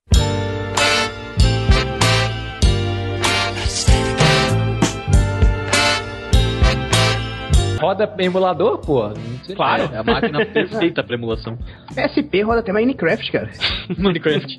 Ah, tô falando sério. Sacanagem. Tem foda. versões de Minecraft pra PSP. Hackeada, logo. Caralho, que foda, velho. O PSP realmente ele é, ele é muito. Eu acho que ele é o. Falando até anatômico, eu acho ele o melhor, cara. Lógico que não tô comparando com o Vita, né? Mas ele é. Ele tem. A pegada do controle é muito boa. Ah, ele não é muito anatômico, não, velho. Vocês já tiveram um PSP? Eu tenho. Tem um PSP, você tem um FAT eu tenho um 3000. Tem 3 mil. Você jogando no 3000, você acha que tem uma pegada legal. Pega um FAT, cara. Nunca mais você vai pegar seu 3000, sabe, com a mesma pegada. O FAT tinha a bateria de um lado e do outro lado também era maior. Então ele tinha um encaixe melhor na sua mão pra você ficar com os dedos já no RL. A, a pegada do FAT, o peso do FAT tornam ele melhor que o 3000, que é o Slim. Não, o 2000 na verdade já é Slim. O 3000 é ainda mais leve, ele parece de isopor. Então assim, se você pegar um 1000, que é o FAT, o primeiro PSP, você não consegue jogar um 3000. É muito diferente. Não. E o Go. O Go também é muito ruim. É não, muito não, ruim. não. O Ah, Go, sei lá, assim, cara, eu gostei do Go porque o Go ele cabe no bolso. O Go é Mas realmente você fica todo torto pra jogar. Você fica todo torto pra jogar ele. Eu só acho o Cabe LR assim um pouco torto, sabe? Que não, não- não- o dedo não é, não é anatômico a posição de- do L e o R dele. Mas eu acho bom, assim, cara. Não, não- não achei ruim, não. Não, o PSP é fantástico, cara. Ó, Não o- tem o que falar mal do PSP. O Go é o protótipo do Xperia Play. É, É. bem isso. Fatal. Bem isso mesmo. Sim. É, mas aí o, o PSP, tipo, eu, lembro que na época que eles anunciaram, todo mundo tá, o- as releases estavam falando que iria ter gráfico do PlayStation 2 e eu falava que aquilo era impossível, porque te- é, portátil sempre tem um gráfico a menos, geração a menos, então ele te- teria mesmo gráfico do PlayStation 1. Mas o pessoal temou que ele teria é, gráficos iguais ao do PlayStation 2 e é, é um meio termo entre os dois. E assim, o negócio do PSP, eu acho que. Eu lembro que eu ouvi muito disso da disputa entre DSi e DS, que o DS vende muito mais, mas parece que aqui no Ocidente as pessoas, homens principalmente, preferiam levar o PSP. Né, por, e os jogos dele eram mais hardcore. Né, ele tinha muito. Ele tinha muita versão miniatura de jogos PlayStation 2. Ele não tinha muitos títulos exclusivos. Já o DS tinha muita coisa. Não, o PSP tinha um monte de jogo exclusivo pra ele, um monte. Você tinha o Final Fantasy, o Crisis Core, era exclusivo. Não, não, você tem um, um monte título, de- você tem um título realmente exclusivo que é um Final Fantasy Crisis Core, e você tem um, um Need for Speed Chasers, que na verdade é uma versão portátil do, do Underground 2. Não, isso tinha um monte. É. Tinha Ele tinha jogos de luta caprichadíssimos. O Soul Calibur dele, cara, é de cair o queixo, assim, a qualidade. Graficamente falando, o Soul Calibur é absurdo, né, cara? Hum. Mas aí você tinha também jogos divertidos como Street Fighter 03. que sabe Tinha personagens exclusivos, né, cara, que não tinha em outras versões como a Mac e, e etc. É, e, e tinha aqueles jogos que eu sou tarado pra jogar do PSP, tipo Metal Gear é, Acid 1 e 2, tem o Metal Gear Portable Ops e o Metal Gear é, Peace Walker. É, tem Eu quatro Metal Gears exclusivos pro PSP que eu ainda não joguei. Eu- Todos os quatro são bons, mas assim, o último não é lá muito bom, ele é mais do mesmo. Ele é muito parecido com os do PlayStation 2, aí me injuriou, eu não joguei ele. Já o Ele tem Acid. Dantes Inferno, você tem ideia, tem Dantes Inferno que veio do 360 PlayStation 3, tem uma versão para PSP. Então, assim, o PSP ele tinha um hardware muito bom, sabe? E, e você tinha vantagem, ele tinha um desbloqueado, tá? Então, assim, você tinha vantagem de rodar ele o, memory stick sem lag. Isso era fantástico. Ele rodava muito bom, assim, muito liso o game. Sempre que era lançado, ele rodava muito bem. É, que mais ele tinha assim de vantagem? Além de você ver filmes, ouvir música, né? Ver na internet, instalar programa, homebrew. Assim, PSP, cara, era tudo. Você podia fazer tudo com o PSP que você podia fazer em outras Menos telefonar. telefonar. Não, não, tem, tem uma versão Deus. do PSP que tem Skype. Tem Skype? Olha só. Não. Eles colocavam o PSP na orelha lá e ficava, né? Ah, Aquela aí, ele- aí eles lançaram um firmware, uma atualização que, que não rodava mais Skype. Não, mas isso é. Não. Vocês acham que, tipo, o PSP ele consegue substituir um console de mesa? Ele Fica no sacado parado? Porque ele tem muito jogo, cara, e muito jogo bom que eu vejo assim. Eu Não, já isso é relativo. só o PSP tem outro game. E, cara, assim, eu sofria com falta de games, entendeu? Depois eu troquei o meu primeiro PS7 num Xbox. Aí eu senti a necessidade com o Xbox One de ter um PlayStation 2. Saía muito game no Xbox separado. Aí depois de um tempo, o PlayStation 2 e tal, como eu passo muito tempo em condução, meu Deus, eu preciso ter um PSP de volta. Aí comprei outro. Mas assim, você consegue ter um PSP e não ter outro game. Muito Eu, eu, eu muito acho que esse é um bom. ponto. Acho que esse é um ponto muito inteligente que a gente bater, assim, porque até mais inteligente do que talvez a gente falar sobre, sobre linha de tempo e tal. Que é realmente, se um portátil, ele é realmente um videogame que pode substituir um console de mesa ou alguma coisa assim. Porque muita gente vê como, ah, é casual, você vai jogar Snake celular ali e tal. Depende e, muito cara, do, do, do que a pessoa pessoa que quer, né, cara? Que, por exemplo, tem gente que quer jogar na TV grande, com escutando aquelas explosões como se fosse um cinema, daí tem que ser um console de mesa. Mas se você tá, prefere jogar na tua cama ali, nas cobertas, assim, se escondendo do frio, e jogar mesmo jogo que você teria na, na, na, no do console de mesa, beleza. Tem, tem os portáteis da Sony que dão conta boa do recado. É porque tem, assim, tem algumas características de portátil, que o negócio portátil, pelo menos que a, a Nintendo impôs, é aquela coisa da troca, porque vários jogos tinham um recurso de troca, vinha muito jogo com recurso de carta, né? O Kingdom Hearts, Game Boy Advance, tinha um negócio de carta, você poder trocar. Tinha muito, tipo, você não consegue eh, pegar todas as cartas em uma jogada do, do cartucho, é impossível. Você tem que trocar com seus amigos, e essa coisa do multiplayer. E tem também do jogo ser mais rápido e fácil de digerir. Então, ah, ele é mais focado na, na jogabilidade, ele tem menos história, menos roteiro, menos enrolação. Ele é diversão mesmo, ele é pra matar tempo. O jogo de portátil, ele tem o propósito, ele geralmente ele tem o propósito de matar tempo. Ele não tem o propósito de emergir. Vide, como a gente comentou lá atrás do Alan the Dark, ah, o Alan the Dark dá medo? É porque pra dar medo você tem que ser você num quarto escuro com a tela grande, com aquele jogo te imergindo. Você não dificilmente você consegue imersão no portátil. É, ele é realmente Cara, eu a gente viu Shattered Memories no PSP e, cara, eu nem via o tempo passar no trem, de tão imergido que eu tô game. E, tipo, eu só joguei o Silent Hill Shattered Memories no meu PSP. Eu não peguei ele pra Xbox, eu não joguei no, no Play 3, só joguei no PSP. E assim, eu não senti deficiência. O mesmo jogo no Xbox que meu amigo tem ele jogando, é o mesmo game, o Dance Inferno é a mesma coisa. Tem um monte de jogo que é muito hardcore PSP pra você jogar, sabe? E sim, eu consigo simplesmente pagar o meu quarto e jogar um, um Silent Hill Shattered Memory no meu PSP e tomar susto. Jogar um Resident Evil. Por exemplo, você consegue jogar jogos do PlayStation 1 no PSP. E É você, e você tem jogos, na verdade eu acho que é só um jogo no PSP que é tão inventivo e criativo quanto os jogos do DS, que é o Patapom. Eu, eu, eu, eu- eu acho que é o jogo do PSP que eu mais joguei. Pom, pom, patapom, pata, pata, pata. Toda vez que eu falo o jogo, começa a cantar a musiquinha. a criatividade da galera de fazer um jogo como Patapom. Sabe, você apertar o botão na sequência de uma musiquinha e os bichos vão ou atacar, ou vão recuar, ou vão desviar, ou vão fazer alguma magia no inimigo.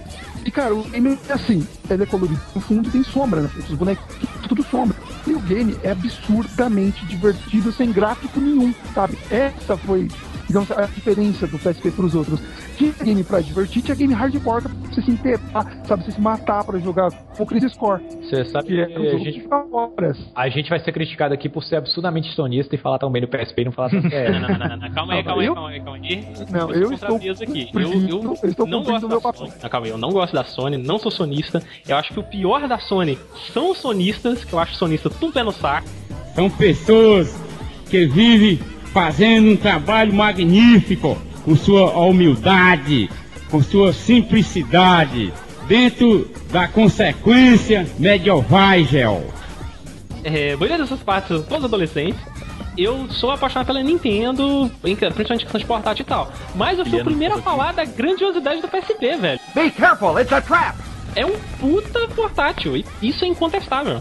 Isso é incontestável. Mas ó, eu também acho que o DS não dele. devendo muito não, cara. Só que o DS ele tem a vantagem de que, tipo, tem jogos hardcore nele, mas você também tem jogos pra jogar numa fila do banco, assim, por exemplo. Ah, sim, claro. Mas Sim, o DS No também é um PSP você não vai ter, só vai ter os minis lá e olha lá.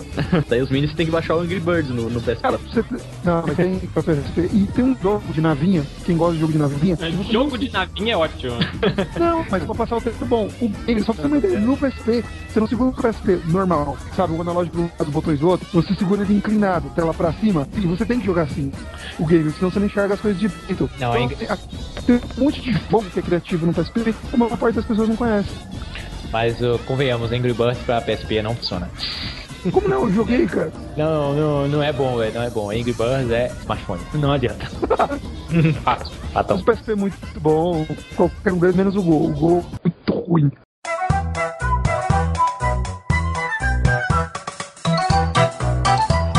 O que eu acho que é o melhor portátil de todos os tempos é um aparelho que mudou tudo. O smartphone, né? Pra gente não ter que O falar. smartphone. Não ter que falar de iPhone. Não sendo babaca, muita gente vai chegar e falar, ah, mas vocês vão falar que o iPhone mudou tudo, mas ele não foi o primeiro, que tinha um Palm Top, tinha isso, tinha aquilo, Ah, não sei o mas- quê. Cara, a Apple, ela não inova. Não, não, não. É, é mais pega capaz, coisas que existem é mais capaz de- e transforma aquilo numa humanidade, cara. Não, não é algo humano. É mais capaz de ter babaca falando que a Apple inventou do que gente que vai lembrar dos aparelhos que precederam. Sim. É, é. Então eu, eu acho legal a gente até citar, não é a Apple, sim, é o iPhone que mudou tudo. Aham. Porque deram um conceito diferente para aquele que já existia. A Apple faz isso, pega coisas que existem, faz aquilo com excelência. É, smartphone. Só pra, só pra deixar grifado, tá? Palm já era da Apple. É, mas na verdade Palm era uma empresa. Eles começaram fazendo. Não tinha Palm Top que tinha jogo, mas tipo, o Palm Top não era uma plataforma focada em jogo. A Apple criou um aparelho que dispensa botões, ele tem apenas um botão, que tem uma funcionalidade absurda, que é apenas um botão de voltar. Todas as funcionalidades estão na interface e é a tela. E a tela tem, além de toque sensível e com acessibilidade muito boa. Pô, véi, ontem alguém pediu pra eu fazer uma parada pra configurar um Nokia N8, eu quase bati na pessoa, que aquele touch do Nokia N8 é horroroso. Você pode ser um dos meus melhores amigos que eu não esteja sabendo. Nossa, eu perdi meu amizade. A partir do momento que você fez. Nossa, é um puta saco. Ele tá... E eu. É um saco. Então o, o iPhone ele trouxe um monte de. Nossa, tipo, multitouch. Você pegar o aparelho e dar um zoom e, e zoom out, essas coisas assim. Então, beleza. Aí, é, você criar jogos com aquilo ali era só uma questão de tempo. Beleza, é, a maior crítica que eu ouço todo mundo é que ninguém gosta daquele teclado digital que fica por cima do. Ah, bullshit. É, é, eu acho que assim, que só não serve pra jogos muito button mashing. Pra jogos button mashing, Sim, é, a, a jogabilidade de touch, eu tô jogando um FPS, hoje no tablet que eu tenho ali, um FPS e um. Um, um clone de, de Gears of War. Eu vou fazer um review dessa brincadeira toda aí, vai sair junto do review de Limbo daqui a muitos anos, eu já vi que eu vivo prometendo e não faço. Votem no Pita. E se ele não for um grande prefeito, nunca mais votem em mim. É o Shadow Shadowgun. Shadowgun. Shadowgun. Cara, eu tô adorando a jogabilidade, eu me acostumei com essa, com essa pegada de touch, de você virar com o touch. Eu acho uma parada que funciona legal, não é o melhor, mas funciona bem. E o Android tem umas vantagens gambiarra, né? Por exemplo, eu posso colocar um controle de Xbox 360 ou de um PlayStation 3 ou até de Wii pra poder funcionar nesse negócio. Os emuladores rolam muito bem no controle de Wii, só que tem jogos como o Shadowgun que são compatíveis com controles de PlayStation 3 e Xbox 360, ou seja, você pode jogar esse jogo com um controle de Xbox, o que muda tudo, cara. É. O que transforma aquilo ali num console. É, transforma ele num console praticamente. que Você pode colocar ele em cima da sua mesa, usar o controle de Xbox na Wi-Fi e ligar ele no- na sua TV. Pronto, virou um console. A gente viu isso na Game Over. É, eu é. joguei. Pô, ótimo. É, horrores. Dá pra você fazer isso com o Galaxy S2, S3 também. É impressionante. E o controle touch é questão de costume e criatividade. Eu praticamente, eu particularmente, como pessoa, não gosto de, de jogo button mashing. Então, pra mim não, não faz diferença. Cadê os RTS, né, eu cara? sinto Tá uma um falta tremenda de sentir os botões, o feedback do botão, cara. Eu acho que a nova geração que tá crescendo agora com os controles touch e tal, não vão sentir essa falta, mas eu não consigo, cara. Eu já tentei jogar Faça emulador no, no iPhone e acabei deletando tudo porque é muito estranho, cara. Eu gosto, eu, gosto do, do, do, do, do sentir o botão, mas pra mim o melhor controle pra você sentir o botão é o 360. É, eu Sim, tenho que sentir o 360 botão, cara. maravilhoso. Eu não, não consigo jogar só com touch, cara. Não consigo. Se, tipo, botões assim na, na tela touch. Agora, se for um jogo próprio pra touch ou pra caneta, tudo bem, mas. É. Eu só fico me perguntando, a mesma pergunta que o Kiliano fez, cadê os RTS pra, pra tablet? Eu quero jogar Baldur's Gate numa tablet, pô, cara. Eu quero jogar. Caraca, né? É muito. Estratégia, estratégia por turno, né? Putz, tem o, aquele Uniwar, é maravilhoso, cara. Maravilhoso, maravilhoso. Uniwar é um jogo de estratégia é, por turno, multiplataforma. Você pode jogar pela internet com até quatro pessoas. Por exemplo, poderia jogar eu num, num tablet, você no Galaxy S5, o Lucas Pires no iPhone e mais um maluco em outro smartphone qualquer. E por ele ser por turno, ele pega. ó, Ele não, não exige da conexão, né? Você poderia jogar num 3G, por exemplo. É um puta jogo, cara. Cara, é um, cê- é um sabe que tem que fazer? Tem que mandar e-mail pra Blizzard reclamando. Cadê o StarCraft aqui? Cadê o Warcraft? Pô, o remake, o Shadowrun Returns, ele vai sair pra, pra tablets também. Eu acho isso excelente eles terem pensado logo de início nisso. Sim, nossa, Ah. aguardo ansiosamente. E eu acho que agora a gente tem só falar assim pra terminar do dos que estão aí, né? O Nintendo 3DS, que foi lançado ano passado, em 2011, que eu, eu adorei dar risada do 3DS. Sacanagem, porque ele, ele é bom, cara. Não, não, o 3DS é bom, cara. Não, ele é bom. É legal. Porque o conceito do DS original foi legal, mas parece muito assim, desde 2007, 2008, que o mercado japonês, como um todo, ele tá numa corrida pra agradar o ocidente, sabe? Ele sempre vendeu bem no Japão e vendeu alguns gato pingados na América e o brasileiro gosta pra caralho de jogos japoneses. Né? Por exemplo, você pega The King of Fighters, por exemplo, você tem versões do The King of Fighters que tem tradução em português, mas não tem em inglês. Vocês já pegaram isso em alguns arcades de The King of Fighters em português? Então, assim, nós brasileiros, nós brasileiros, a gente gosta de coisa japonesa. O americano não, mas nós não compramos conteúdo original, o americano sim. Então, é considerado que coisas japonesas em território americano é coisa exótica. É, Vocês estão conseguindo entender? Então, assim, perfeitamente. jogos japoneses não vendem tanto assim quanto em território americano. Então, os japoneses entraram numa corrida de agradar o ocidente. Então, você tem os jogos tipo Lost Planet, você tem aquele. Ah, como o Resident Evil tá ficando agora, você tem muita coisa que o. o, o Dragon's Dogma, Dragon's Dark Souls. é, aquele, aquele novo Devil May Cry que eles estão fazendo com a produtora in- inglesa. Então parece que o 3DS é assim. Saiu Avatar de James Cameron é em 3D. Os ocidentais querem 3D. Vamos fazer alguma coisa em 3D, pelo amor de Deus, pra gente fazer sucesso. Sabe? E o Wii U, eu vejo a mesma coisa. Pô, os ocidentais fizeram tablets. Os ocidentais estão comprando tablets a rodo. Vamos fazer um videogame com tablet. Sabe? Parece Calma, isso. eu posso só fazer um- uma defesa aqui em questão do Wii U e falar o que eu penso do 3D do 3DS. É, defendendo a Nintendo, né? Mas falar, cara, eu acho que o, o 3D do 3DS é completamente dispensável. Eu acho que não é o grande do console. Eu acho que são os games de, de qualidade absurda do 3DS que dão valor ao console. O 3D é um- uma parada boba. Eu sou contra esse 3D, eu vi isso lá na Game World. Em, em comparação com o PS Vita, que eu achei muito melhor do que o 3DS, eu acho bem dispensável. Sobre o Wii U, isso vai dar muito pano pra manga ainda. Aham. Eu não acho que seja tentando pegar. É, lógico que tentou pegar um pouquinho sim dessa questão de tablet, mas não acho que seja por isso. Eu acho que é uma coisa que vem com um certo tempo. E, por exemplo, saiu essa questão do Nintendo 3DS, as outras empresas, nenhuma foi atrás. Nenhuma outra investiu em 3D. Teve ali um Killzone com, que pega em TV 3D, algumas coisinhas Na assim. verdade, não. Hoje, um monte de jogos tem sim o, o 3D, por exemplo, Crysis. Claro, falo 2, Crysis 2 saiu com 3D. É, um monte de, de FPS tem recurso 3D. Eles só não divulgam tanto, mas os consoles já vêm já. Tipo, você sabe qual foi o primeiro jogo lançado a ter recurso de, de imagem 3D pra console de mesa? Não. Resident Evil 5 pra PC. É, cara, mas isso aí não é uma coisa que depende do console, depende do desenvolvedor do game. Sabe? Ele pode fazer uma opção ali de colocar, mas a desenvolvedora mesmo ninguém se preocupou com isso. O que não aconteceu com o Wii U. Porque anunciaram, uh, anunciaram ano passado, e esse ano já teve o feedback disso. Teve a Sony integrando ali o Vita ao Play 3, que consegue fazer uma relação parecida com o Wii U, tipo, quatro caras jogarem o Battle Royale e um fica lá no PS Vita interagindo, assim como o Wii U funciona, né? Que é quatro no jogo e um interagindo com a tela. Teve aplicativo para tablet da Microsoft e tal, ou seja, eles viram que é algo que pode dar certo e que as, essas outras desenvolvedoras não querem ficar para trás. Coisa que aconteceu com o Wii, que demoraram muito para lançar alguma coisa de movimento para competir com o Wii. E prejudicou venda, né? O Nintendo disparou. Ou seja, eu não acho assim que seja um tiro errado, cara. Eu tô confiando ali na Wii U, posso tomar um tiro na cara. Na cara, não, pra não, não estragar o velório. Eu não tô confiando cegamente, sabe? Eu posso estar drasticamente errado, mas eu acho que, que não é essa coisa que as pessoas estão achando. Eu acho que vai dar certo. Ah, detalhe, a gente tem que falar, a gente tem que falar também, porque o Matheus ficou confuso, eu imagino que muita gente vai ficar confuso também. O Wii U não é um portátil, o Wii U é um console. É um console, tem um monte de gente que acha que é portátil. Ele é pseudo portátil, né, cara? É.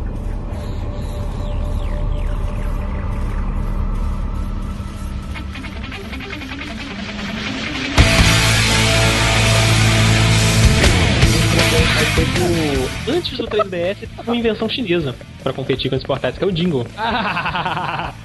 Eu quero ter uma parada dessa ainda, velho. Eu tenho, eu tá aqui no meu armário. Você tem? Eu tenho, eu tenho um Jingle, Cara, cara. tem um jingle da Eu te dou Tectoy ele. só roda Mega Drive, né? Cara, tem um jingle, tem, tem uma pegada assim, só da Mega Drive. Quase comprei essa parada no The Extreme. Eu tenho um jingle e, pasme, é excelente. excelente, mas tem suas quebradas, suas desvantagens por ter sido feito na China. Uma delas é a bateria, que a bateria do meu jingle está uma merda. É um tempo absurdo pra carregar. E a bateria viciou, né? Vamos dizer assim, a bateria viciou, coisa que você não, não acontece com um portátil de verdade, né? comprar baterias diferentes pra ele?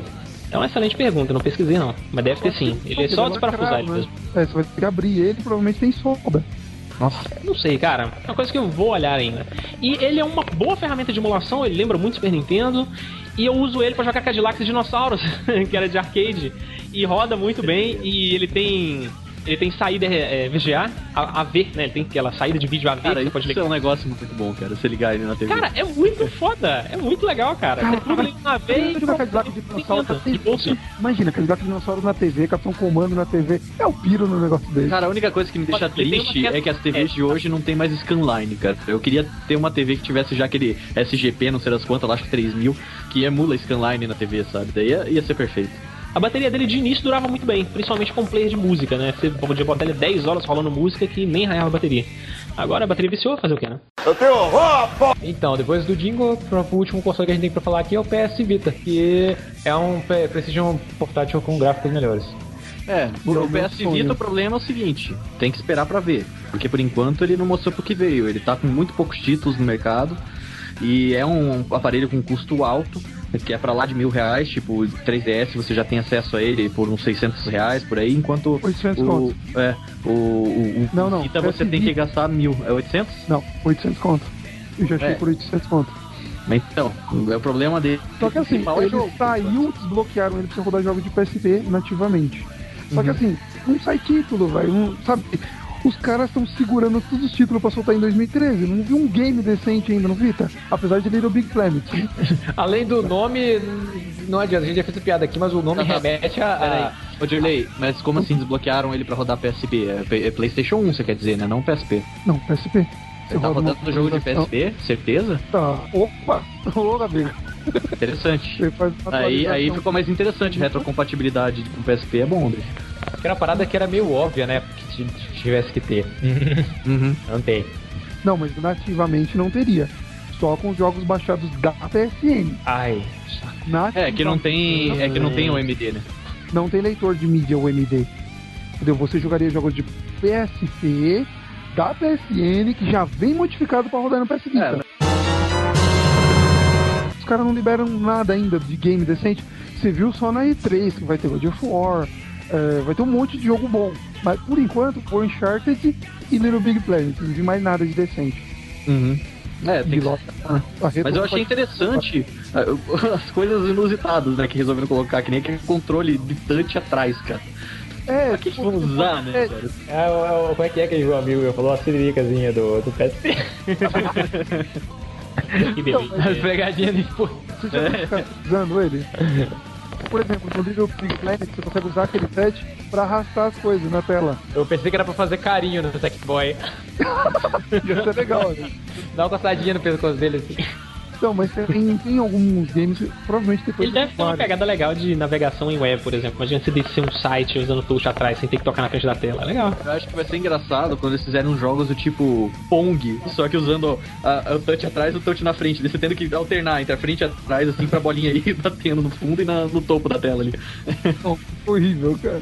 Não, é horrível. Principalmente porque a melhor ideia que você consegue ter é Pong. É. Pong. Pong.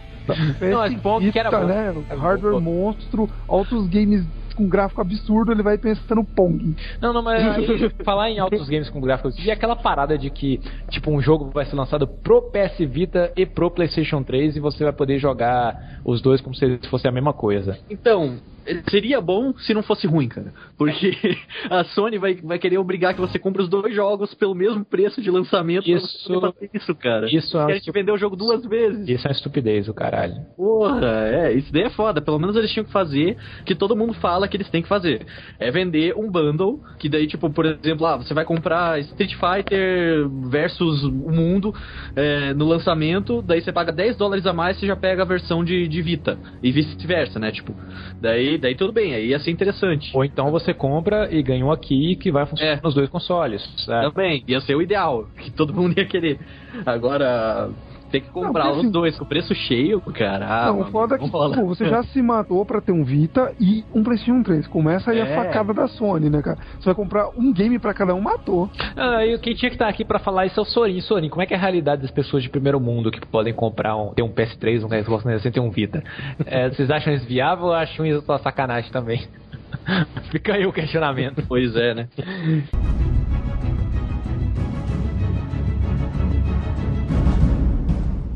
Então é isso aí, a gente já discutiu pra caralho sobre a história dos portáteis. Espero que tenham gostado.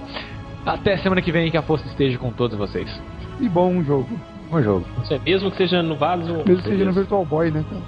Virtual Boy no vaso.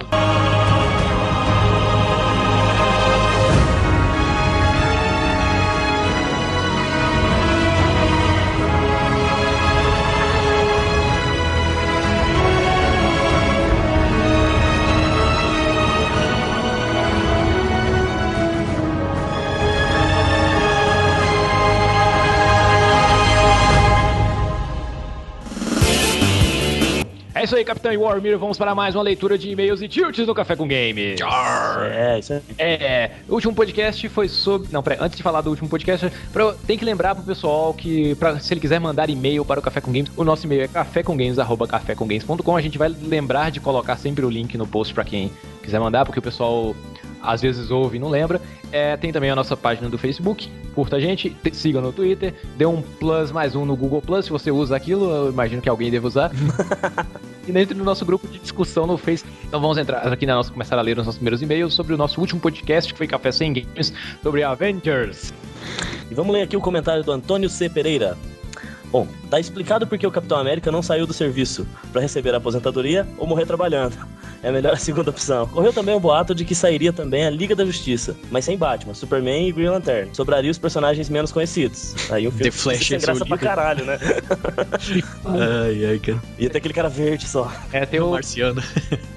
o The Flash e a Mulher Maravilha. Que beleza. É, dá, um, dá um pornô, né? Dá um pornô legal. Bem rapidinho, né?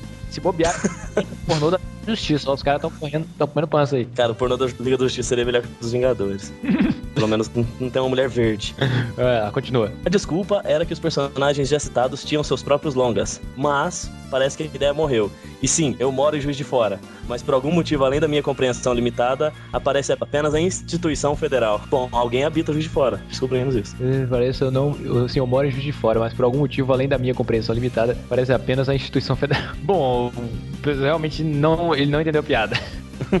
o, que, o que a gente ouviu falar agora do filme da Liga da Justiça é que ele vai sair, vai ter todos os personagens, e só que ele quer ser mais dark do que o da. o, o filme da, do- dos Vingadores, né? Porque tudo agora é você fazer um remake melhor, mais foda e mais dark.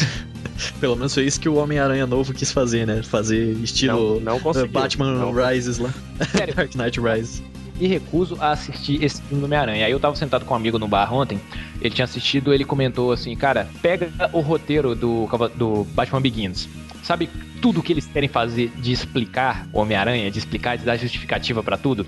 Eles fizeram igual, eles fizeram tão igual no, no filme do Homem-Aranha, que até aquela coisa da origem ser contada assim, com um corte lá na infância, outro corte na, na adolescência, volta um outro corte na infância, volta outro corte Ah, um que droga. Eles- Homem-Aranha. É, mas assim, eu, eu vi o filme e achei. O, o formato é exatamente esse. Só que o filme vale a, a assistida pelo Homem-Aranha, que tá melhor. O personagem tá muito mais legal. Você, você compra dele, sabe? Você fala, puta, esse moleque é foda. Só precisava cortar o cabelo. E a Gwen Stacy também, tipo, nossa, cara, você compra muita dela. Ela é realmente aquela menininha gata que tinha na sua escola, que você era apaixonado, mas ela não te dava moral. Aí de repente você faz uma coisa legal, ela pagou pau pra você, sabe? Vale a pena por causa disso. Os personagens isolados estão bons, mas o conjunto da obra, cara, putz, ficou fraco. Ele tentou fazer Putz. muito e não fez nada. Temos outro e-mail aqui, um e-mail do sobre o podcast passado, número 73, que foi sobre empresas que sumiram, né? Não, Rafael Taíra. Seis anos de Vinhedo, não sei de que estado é Vinhedo. E aí, galera do Café com Games, esse tema merece uma parte 2 de tão bom. Gostei muito do cast de vocês. Na minha cabeça, a Iguana tinha trocado de nome para Midway e depois faliu. Bem louco, né? A Rare gostava muito também. Joguei muita coisa dela nos emuladores por via de uma locadora. A Clan conhecia pouquíssimo, só a parte dos jogos de luta. Nem imaginava, quando era criança, que a Eidos poderia se fundir com a Square Enix para formar o que eu chamaria de trio para ou a tríade game mística do mundo dos games. É, que só fez Batman Arkham Asylum. Isso. Ai, ai. É, Foi ela que fez o uh, DC Universe, não, né? Não, DC Universe foi da Warner Games. Ah, tá. é Eu tô confundindo por causa da Warner. O Arkham Asylum foi o Rocksteady, né? Acho os personagens da SNK muito fodas e os jogos conheci bem pouco, só quando jogou contra a Capcom, os primeiros King of Fighters pra Fliperama e Lepus Blade. Não sei se vocês sabiam, mas Side Pocket é uma trilogia que passou por vários consoles. O primeiro Side Pocket é de NES, Super NES, Game Boy. Não, o primeiro Game Boy é de NES, depois de Super NES, depois de Game Boy, Game Gear, Mega Drive e até a venda na loja virtual do 3DS. Caramba. Caraca, velho. Eu não sabia. Side Pocket, cara, eu não achei lá ainda. Pelo menos não vi. O segundo Side Pocket foi exclusivo do e o terceiro foi pra Play 1 e Saturno. E o 3 é muito foda, pois o 3D é muito mais realista para a época, no início dos anos 2000. Jogos que mais aluguei em uma locadora, porque depois pararam de alugar games na minha cidade. A lista oito desenvolvedoras e publishers que vocês não citaram no cast, que para alguns são bem obscuras. Ele coloca uma lista aqui, a Taito, pra mim tanto obscura quanto a Jaleco, a Taito tem mascotes do Bubble Bubble e jogos de pinball. Teve um cara no outro podcast também que falou da Taito. A Web Studios, famosa pela franquia Command Conquer, bem lembrado. A Neversoft, famosa por participar de jogos de Tony Hawk 1 ao 4, e também a Neversoft fez o Gun, né, que é um dos meus jogos preferidos. A Arica, famosa pela trilogia Street Fighter X Plus, com a cereja em cima. Players, cujo jogo logo é uma bola de basquete branca no fundo vermelho. Não, não, meu amigo, a Players não é uma desenvolvedora, a T Players é uma falsificadora. a Treyarch, fazer jogos do Dreamcast. Não, a, a Treyarch ela existe ainda, ela tá fazendo Call of Duty. É, Z-Axe, que depois virou Underground Development, famoso por jogos Dave Mirra BMX e outros jogos de BMX. Aquele BMX com a garota de topless dessa empresa também? Boa pergunta. tá ligado qual que é? B BMXXX, né? Foi dava lugar até HQ, famoso por jogos de luta livre. Não, meu amigo, a THQ tá aí ainda. Ela tá fazendo Darksiders, tá fazendo Homefront. Tá mesmo? Existe. Ela até trocou de jogo, ficou bonitinho.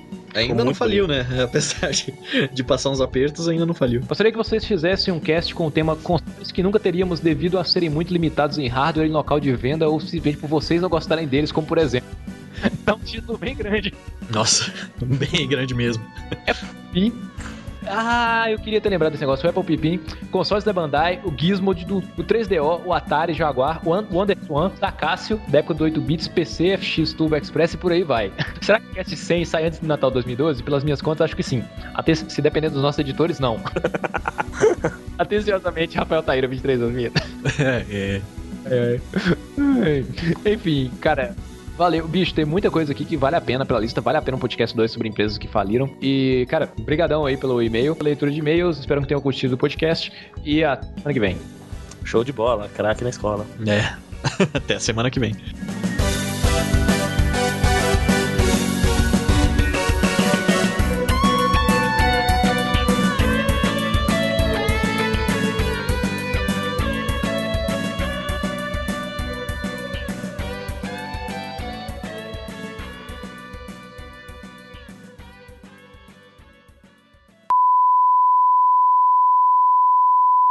Tá bom por aqui, gente. A gente já falou pra caralho, horas e horas. Dois dos membros do podcast já foram embora.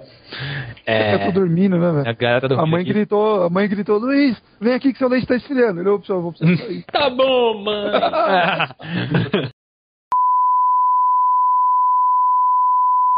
Alguém descendo uma montanha russa 3D. Aí tem uma voz de mim falando, uou, uou, uou. Aí de repente a mina vem e, porra, peraí, peraí. Snake, Snake. Snake. Alô, aqui é o Snake. Heriberto, preciso de sua ajuda aqui. Deu zica. Não sou você, cobra sólida. Cobra sólida precisando de você agora. é um problema de grossura aqui das consoles muito grossas. Caramba. A gente precisa comprar o seu pênis com o PSP aqui, vem cá. Aqui. Tudo é comparado com o PSP. Ê, meu Deus, esse, jogo, esse podcast tá uma beleza. Sabia. Grossura, colocar por trás. Porque vocês não viram o link que eu publiquei por do Lucas Pires, um golfinho tentando abusar sexualmente da mulher. Caralho, cara, que vídeo é Eu vi isso. Olha só agora, cara. Né? De Aquaplay para um golfinho querendo estuprar uma pessoa. Muito bom. Eu falei que esse joguinho era todo errado. Bicho, olha só, o que, que vocês estão pensando já? É, falta eu também. Aqui, ok. Boneco de massa. Ah, pululu. eu nunca esquecerei desse episódio. Mirem no S, é o ponto fraco deles. E um S gigante no meio do peito do bicho, cara. Que lugar eficiente pra botar um ponto fraco. Não, pera, pera. Não, pera, entender uma coisa qual é a lógica da senhora sua mãe ele, em pegar o dinheiro que você se sacrificou pra juntar, pra comprar um videogame, whatever o game? Qual foi o argumento dela de falar assim, ó, leva essa porca de volta e pega o dinheiro? Eu, eu sou sua mãe. Exato. é, mesmo argumento que se ele comprasse uma camiseta, uma camiseta, eu quase falei uma camiseta do Atlético, mas enfim, se ele comprasse, se ele comprasse drogas assim, ah, eu comprei um pacote de maconha, mas você não pode fazer nada porque foi o meu dinheiro da, sua, da mesada. Ah, ah, não, não faz sentido. Faz cara, feito sentido não tá ilegal, cara cara, não é ilegal. O que eu tô falando é isso, tipo, Não, qual é a diferença dele ter ido comprar um videogame ou ele ter ido, sei lá, comprar um em Coca-Cola? Cara, até Não hoje, eu, tra- eu trabalho, tenho minha grana, eu gasto 150 no Mercado Livre comprando um Battlefield 3, eu vejo a cara da minha mãe, tipo, ela olhando pro lado quase escorrendo uma lágrima. Se, Vocês- sua mãe visse o que, o que, que eu gasto de, bu- de boteco por mês, puta merda. Não, mas alcoolismo não tem problema. Nenhum. Eu pego videogame. Nenhum, 40 reais numa noite. Quando você quer tirar onda, você vai lá pra Aldeia Mix comer sushi, beber 50 garrafas de Heineken, tudo bem. A conta sai 90 reais pra cada um, mas beleza.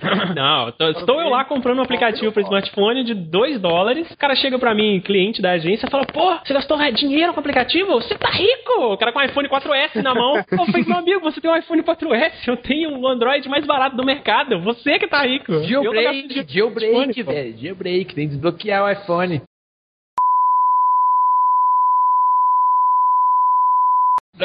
De quem foi essa voz aí?